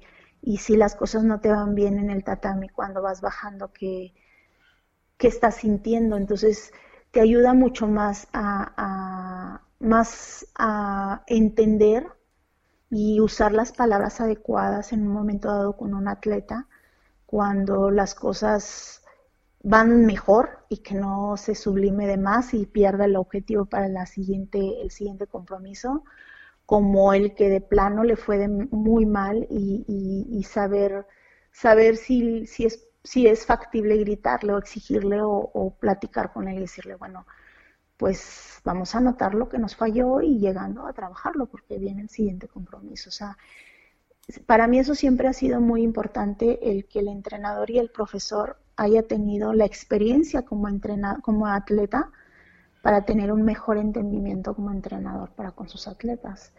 En lo personal, eh, pues obviamente me sigo capacitando dentro de los talleres que nos ofrece el Instituto del Deporte, la Federación Mexicana, este, con los respectivos este, ponentes que luego la federación nos, nos, nos, nos hace las invitaciones, este, los ponentes técnicos, como estar observando al profe Lee, todavía aprendo mucho, eh, los psicólogos que invita luego la federación para, para platicar de, de, los temas este, apropiados en las áreas que tú manejas, los nutriólogos, este, la verdad es que siempre estamos como al día de ver cuáles son las innovaciones para poder eh, este, mejorar y no caer en errores y, lamentarlos luego de una pérdida de, un alumno o de un atleta. ¿Nos pudiera platicar algo que, se pueda saber? Si es algo que, todavía no se puede saber, pues lo, lo, puede, se lo puede reservar. ¿Algún proyecto que tenga a medio plazo?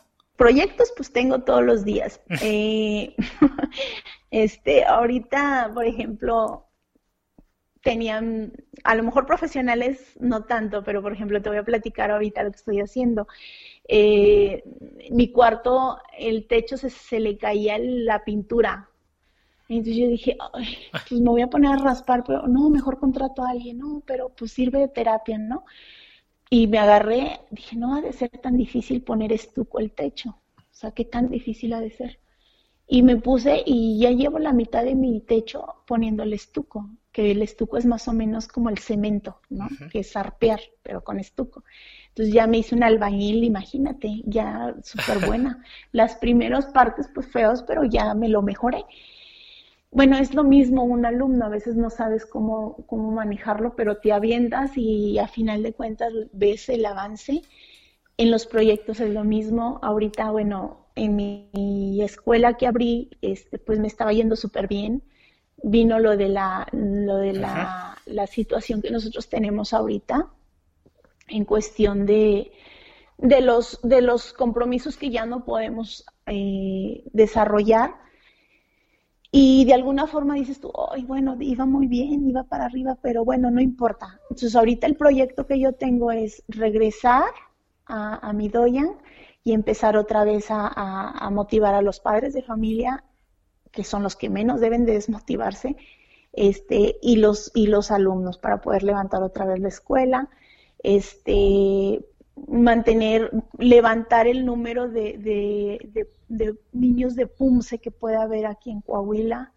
Este, igual hacer un grupo más grande de maestros de que les interesen los PUMSES, porque es un trabajo muy, muy, muy, muy fuerte para un solo profesor. Entonces aquí como que las envidias no caben, entonces es, véngase profe, yo le enseño cómo, este, tráigase a su alumno y este, y hacer un, grupo de entrenadores más preparados en PUMSE y crezca el PUMSE en, en, en este caso en, el, en Coahuila. En otros en otros estados, pues hay profesores que tienen experiencia también para ir enseñando a otros profes y así crece el PUMSE más. Hay muchísimo nivel, entonces lo podemos mejorar. Proyectos profesionales, este, pues ahorita no tengo un proyecto como tal que te, yo te dijera, este, a lo mejor voy a seguir frente a selección como auxiliar del profesor Kanjun Lee, no sé todavía, este, yo tengo la mejor disposición de trabajar donde sea, en una escuelita chiquita, en una selección estatal, este, yo, yo donde haya trabajo y donde haya alguien a quien enseñar, yo tengo la disposición de hacerlo. Entonces, este, eso para mí, estoy abierta a cualquier, a cualquier proyecto o a cualquier posibilidad que se me pueda dar de trabajo. Y a nivel de, de terapia, ¿qué tal es esa parte de, de hacer, de arreglar su techo? Bueno, la verdad es que no hay mejor terapia que barrer el patio, dejarlo hasta el cemento brillosito, este, arreglar tus plantas, este, atender tus gatos, atender tus pájaros. Tengo gallos de pelea que este, me dejó mi papá. Mi papá falleció desafortunadamente un, dos meses antes de irme del Mundial de China. Este, fue un año muy complicado, ganamos centroamericanos, perdí a mi papá, gané, ganamos el mundial, quedamos en tercer lugar como equipo. Entonces sí me dejó mucho, mucho, mucho de todo ese año, pero dentro de lo que dejó mi papá aquí en la casa pues son sus gallos, no sé si los alcanzas a escuchar. Sí, sí, este, entonces son, para mí eso es terapia, o sea, hay personas, seres vivos que me, me necesitan que yo me levante día a día, este, porque están esperando que verme y están esperando que les dé de comer y, y atender mi casa y la verdad es que me fascina, la verdad me fascina. La cuarentena para mí no hay nada. Entonces, este, es, es para mí una terapia muy, muy buena el, tener mi, mi casa bien y cualquier detallito, pues aprender cómo me, cómo me meto luego allí a las a los tutoriales y ver cómo puedo preparar un cemento, cómo puedo hacer una cosa de eso, sí. Y hacerlo, pues total, si no me queda bien lo tumbo y ya lo vuelvo a hacer. Maestra, de uno a tres libros que, que hayan tenido algún impacto en su vida.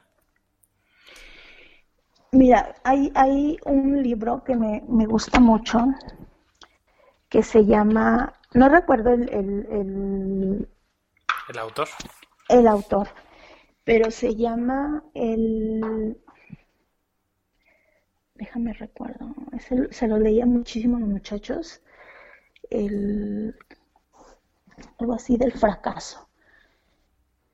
Eh, lo mejor del fracaso, algo así. Son, son este, frases donde obviamente cuando, el éxito del fracaso se llama.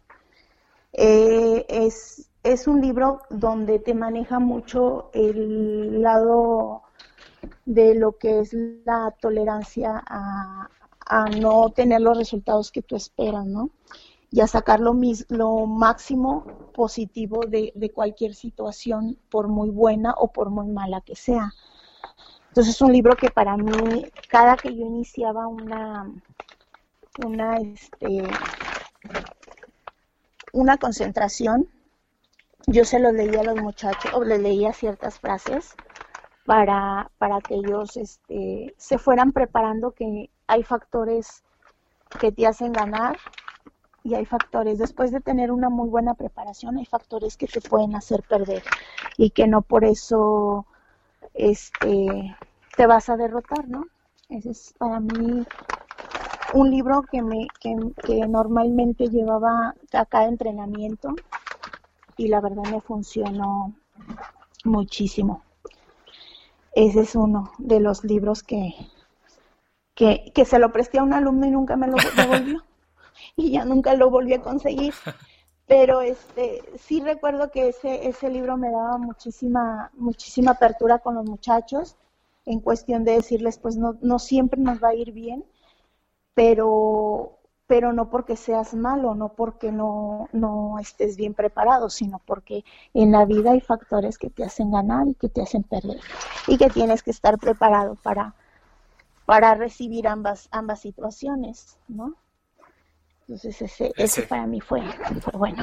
Excelente. Pero debe de estar por ahí, este, voy a consultar el, acto, el autor, este, ese me gustaba mucho. Y hay otro que se llama, dice, el pequeño libro Tesoro para la vida es sobre el éxito. Y ya te va manejando, te, te va manejando igual varias frases muy motivadoras. Este yo lo manejé como recibimiento de los chicos de selección. Te habla también de que cuando eres exitoso, pues no debes de perder, no debes de olvidar las raíces que, que de donde tú saliste, ¿no? Y que siempre es bueno regresar a tu origen y agradecerle a las personas que se involucraron para estar donde tú estás, o sea, tus papás, tus amigos y siempre, siempre tus maestros que te iniciaron, tus entrenadores de estado, porque ellos son los que te llevaron a, obtener el, estar en una selección, ¿no? Muy bien. Y hay otro libro que me gusta mucho que se llama Luis, es del autor Luis Castañeda, son valores y virtudes del niño triunfador. Ese libro es este igual trae mucho, trae lo que son los valores del amor, este de la amistad, lo que es la alegría, o sea, son valores importantísimos para que un niño tenga una identidad propia. Habla del ahorro, enseñar a un niño cómo debe de ahorrar no solamente dinero, hay que ahorrar muchísimas otras cosas. Entonces, es un libro muy bueno que, que nos puede servir para como guía para ir este ir dándole un poquito de fortalecimiento a los valores para, para los alumnos que te llegan a, a ti, ¿no? ¿Cómo pasa? Bueno, ya nos dio un, un, un, un pequeño anticipo, pero ¿cómo pasa su tiempo libre? ¿Y cree que esos pasatiempos tienen algún impacto en su vida?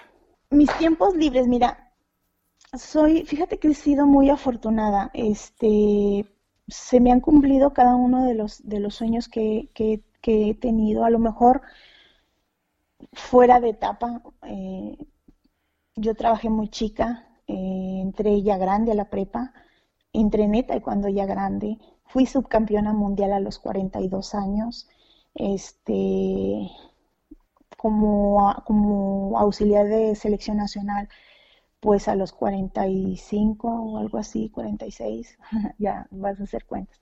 Entonces, este, la verdad es que he viajado, he trabajado mucho, he tenido muy buenos resultados en mis áreas laborales como, como en las áreas de, de, entrenadora, como en las áreas de atleta, este, y, me gusta mucho darme el tiempo para, para mí, para... Me encanta, por eso me gusta tener detallitos en mi cuarto, porque me gusta pasar el tiempo en mi cuarto, disfrutarlo. Eh, ahorita, por ejemplo, estoy dándole atención a las paredes, eh, viendo crecer mis gatos, por ejemplo.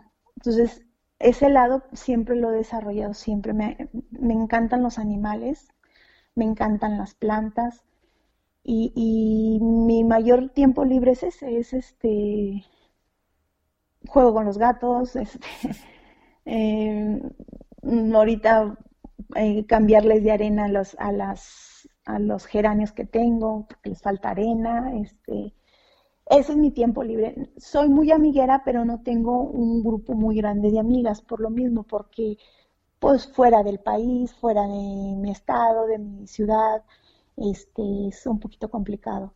Entonces, este, no soy tan, tan de salir mucho así de, de voy a algún lado, voy a este fin de semana. No, no soy mucho de, de eso. Soy, soy más de, de, ir al gimnasio a darles entrenamiento a los muchachos, este regreso, doy de cenar, eh, en las mañanas me levanto, las actividades de la casa, y me voy al gimnasio y así. Es más ese, esa es mi rutina más, más este, continua que tengo, ¿no? Y bueno, sí, me encanta, por ejemplo, de repente ver documentales de, me encanta ver lo de los ovnis, luego los ando soñando, pero este, dentro de los documentales también que me gusta mucho es ver lo que son las algo que tenga que ver con la psicología, como, como algún tema que me, que me interese, ¿no? De, cómo mejorar mi lado emocional. Eso, eso me gusta mucho. ¿Recuerda algún error en especial que le haya llevado a mejorar su, su vida? ¿Algún error que diga, pues este hasta a lo mejor es mi error favorito porque gracias a ese estoy en donde estoy? Pues yo creo que error no es como como error, pero sí de repente me pongo a pensar que cómo fue que yo me involucré en las formas. Eh, un día, de repente estábamos ya pues viendo la cantidad de alumnos que han quedado por el estado de Coahuila, porque pues la región con la que nosotros competimos es con Nuevo León. Siempre me encontré con el profe Lee como contrincante en, en selección. Este, Nuevo León, Tamaulipas, San Luis y Coahuila, ¿no? Entonces un día le digo al profe Toño, oiga, profe, ¿por qué siempre Nuevo León es el único que lleva formas? Eso fue en el 2004. Pero, o sea, ¿por qué? Si, pues yo estoy viendo y si se completan los equipos de formas de Coahuila. Y, y así, y ese día que abrí la boca, ahora sí que fue el minuto que cambió mi vida, porque ese día me dijo, ah, sí, hágase cargo. Y en ese 2004 fue la Olimpiada en Baja California. Y, yo dije, ¿cómo? No, sí, agárrese los equipos y, y ese día era, iban a hacer formas con música. No era freestyle, era formas con música.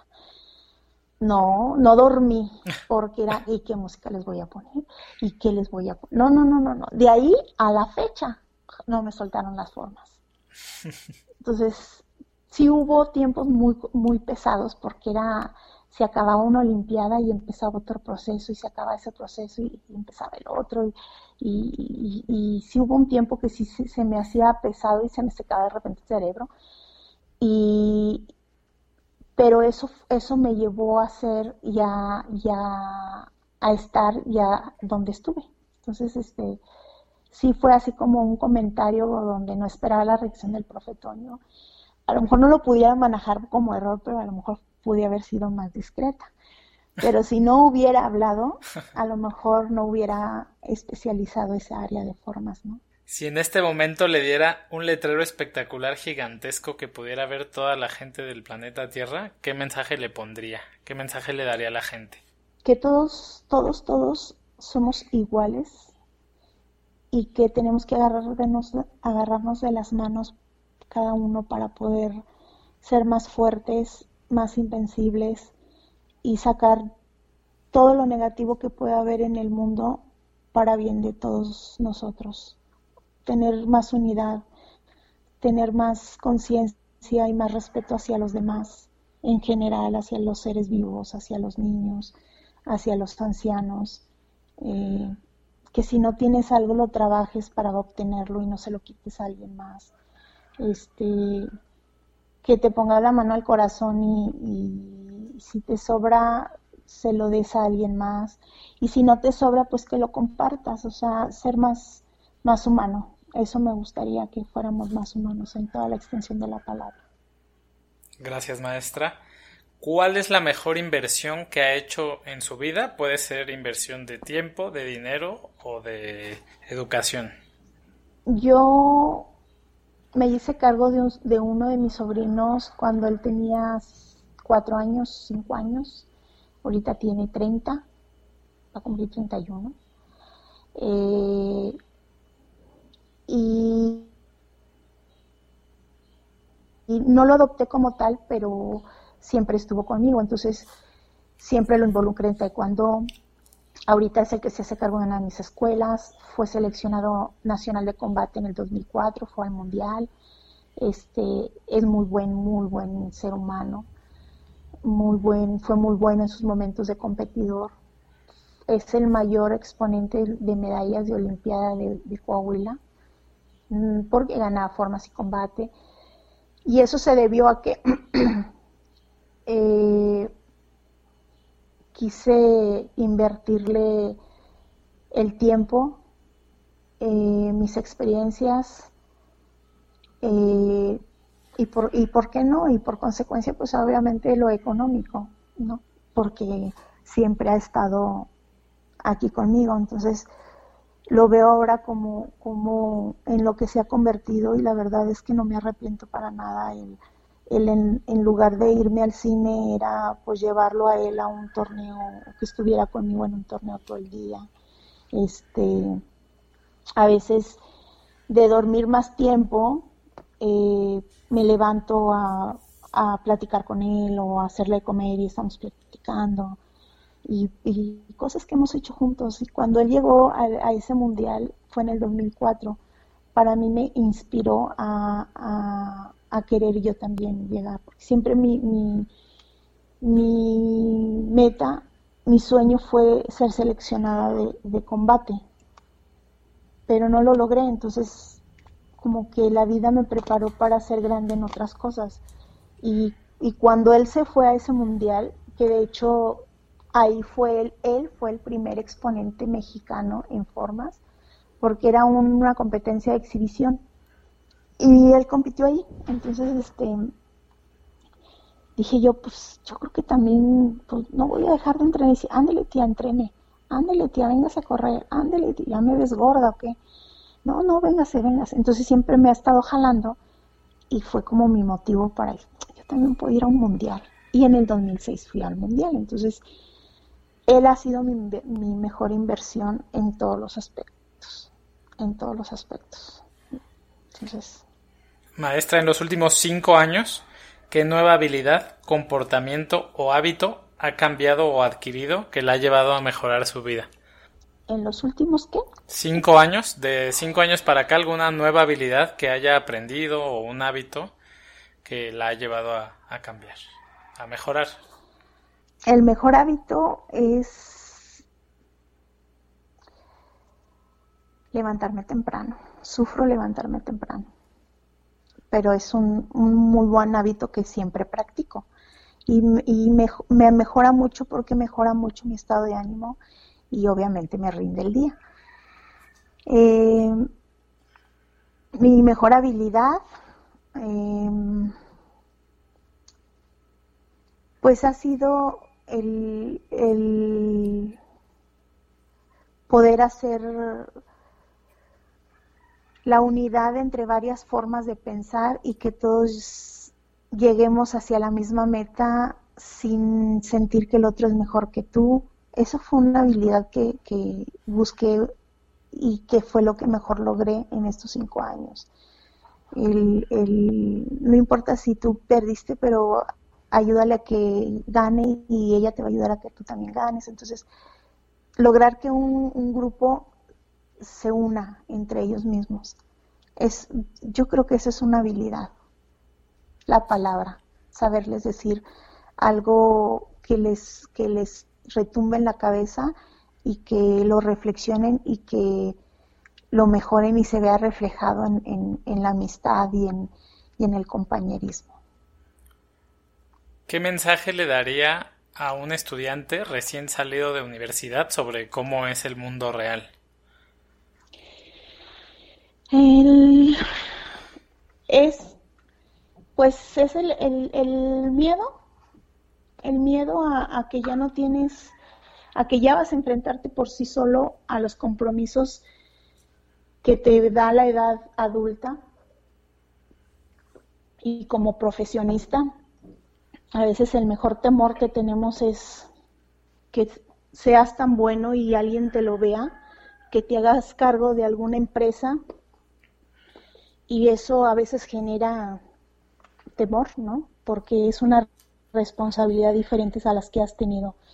Y yo creo que el, el miedo es el mejor aliado que puedas tener porque o te hace moverte y la capacidad de que si cometes alguna situación no favorable, tengas la capacidad de, de solucionarla rápido. Entonces yo creo que es la seguridad de hacer las cosas hasta el error, hacerlo con seguridad.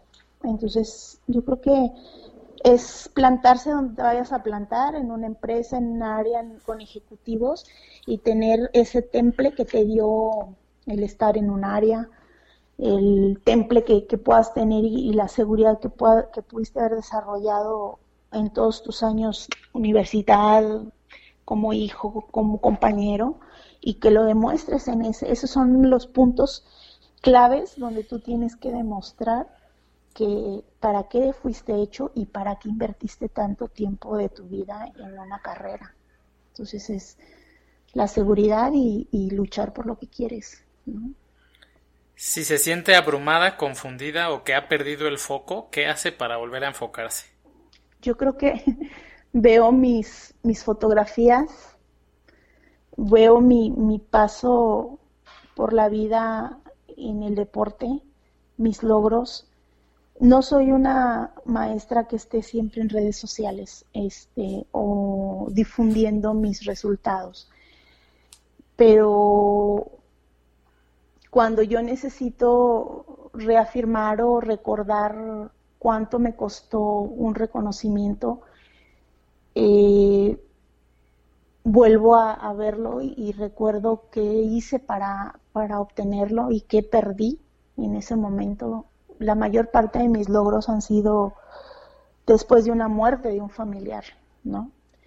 Este, y, y, que si eso no me, me, me hizo desistir pese al dolor que tenía emocional por la pérdida de mi hermana, de mi hermano, de mi papá, de mi mamá, este, pues ya nada me puede tumbar en la vida, ¿no? Entonces, este, a lo mejor sí darte tu espacio para, para, para sentirte un poquito triste, pero es solo un momento.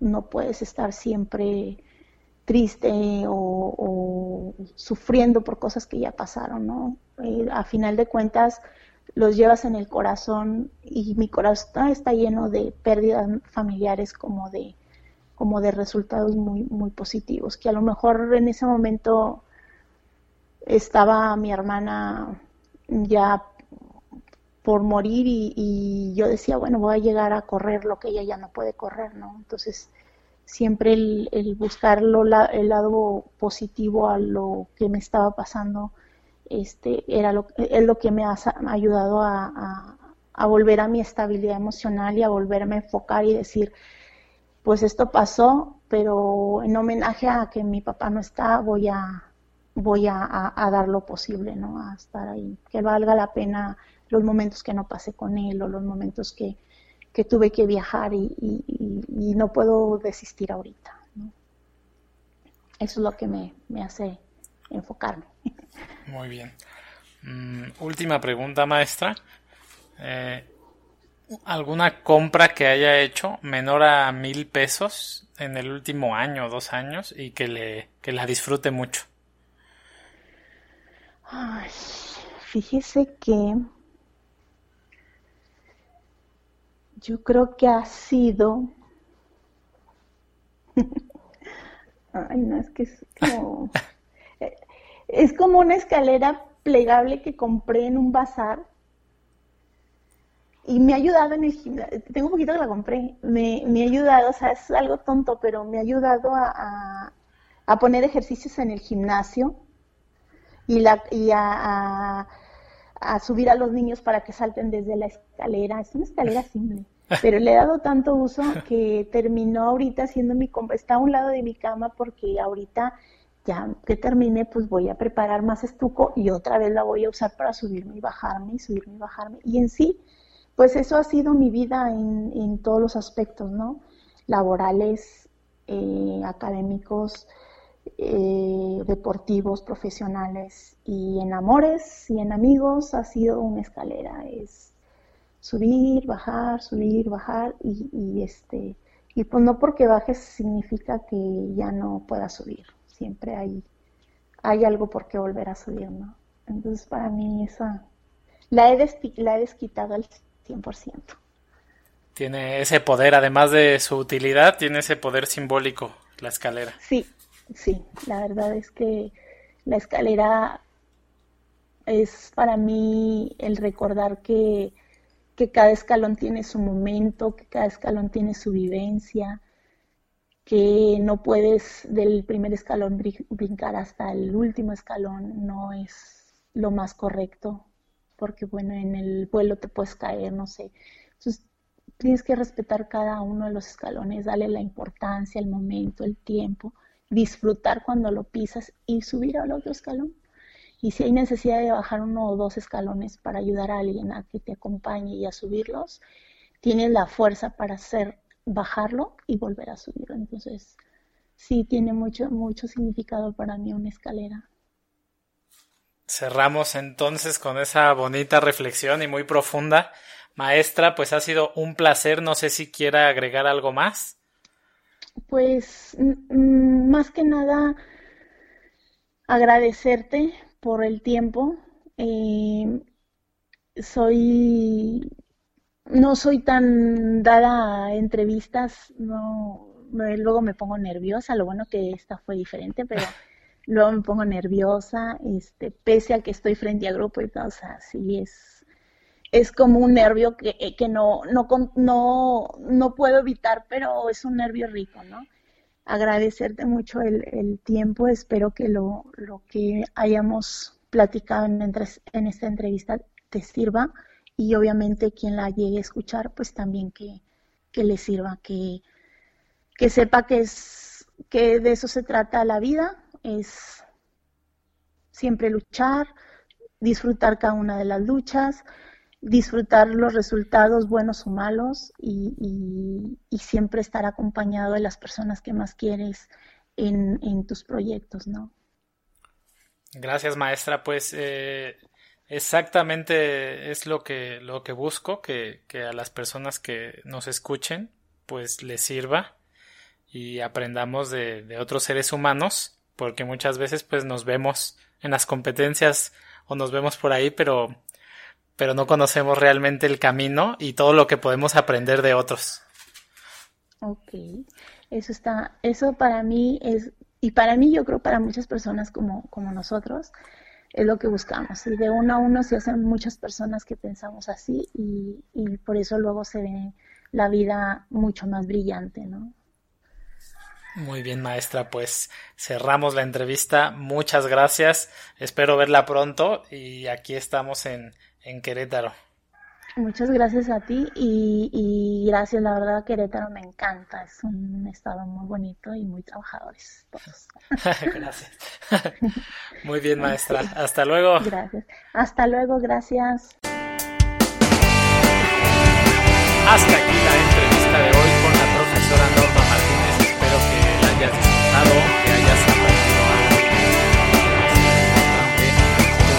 gusta nuestro trabajo, te recuerdo que nos puedes seguir en Spotify, suscribir en Apple Podcast, comentar en nuestras redes sociales, visitar nuestra web. De esa manera nos ayudas a que el podcast llegue a más personas y no te cuesta nada.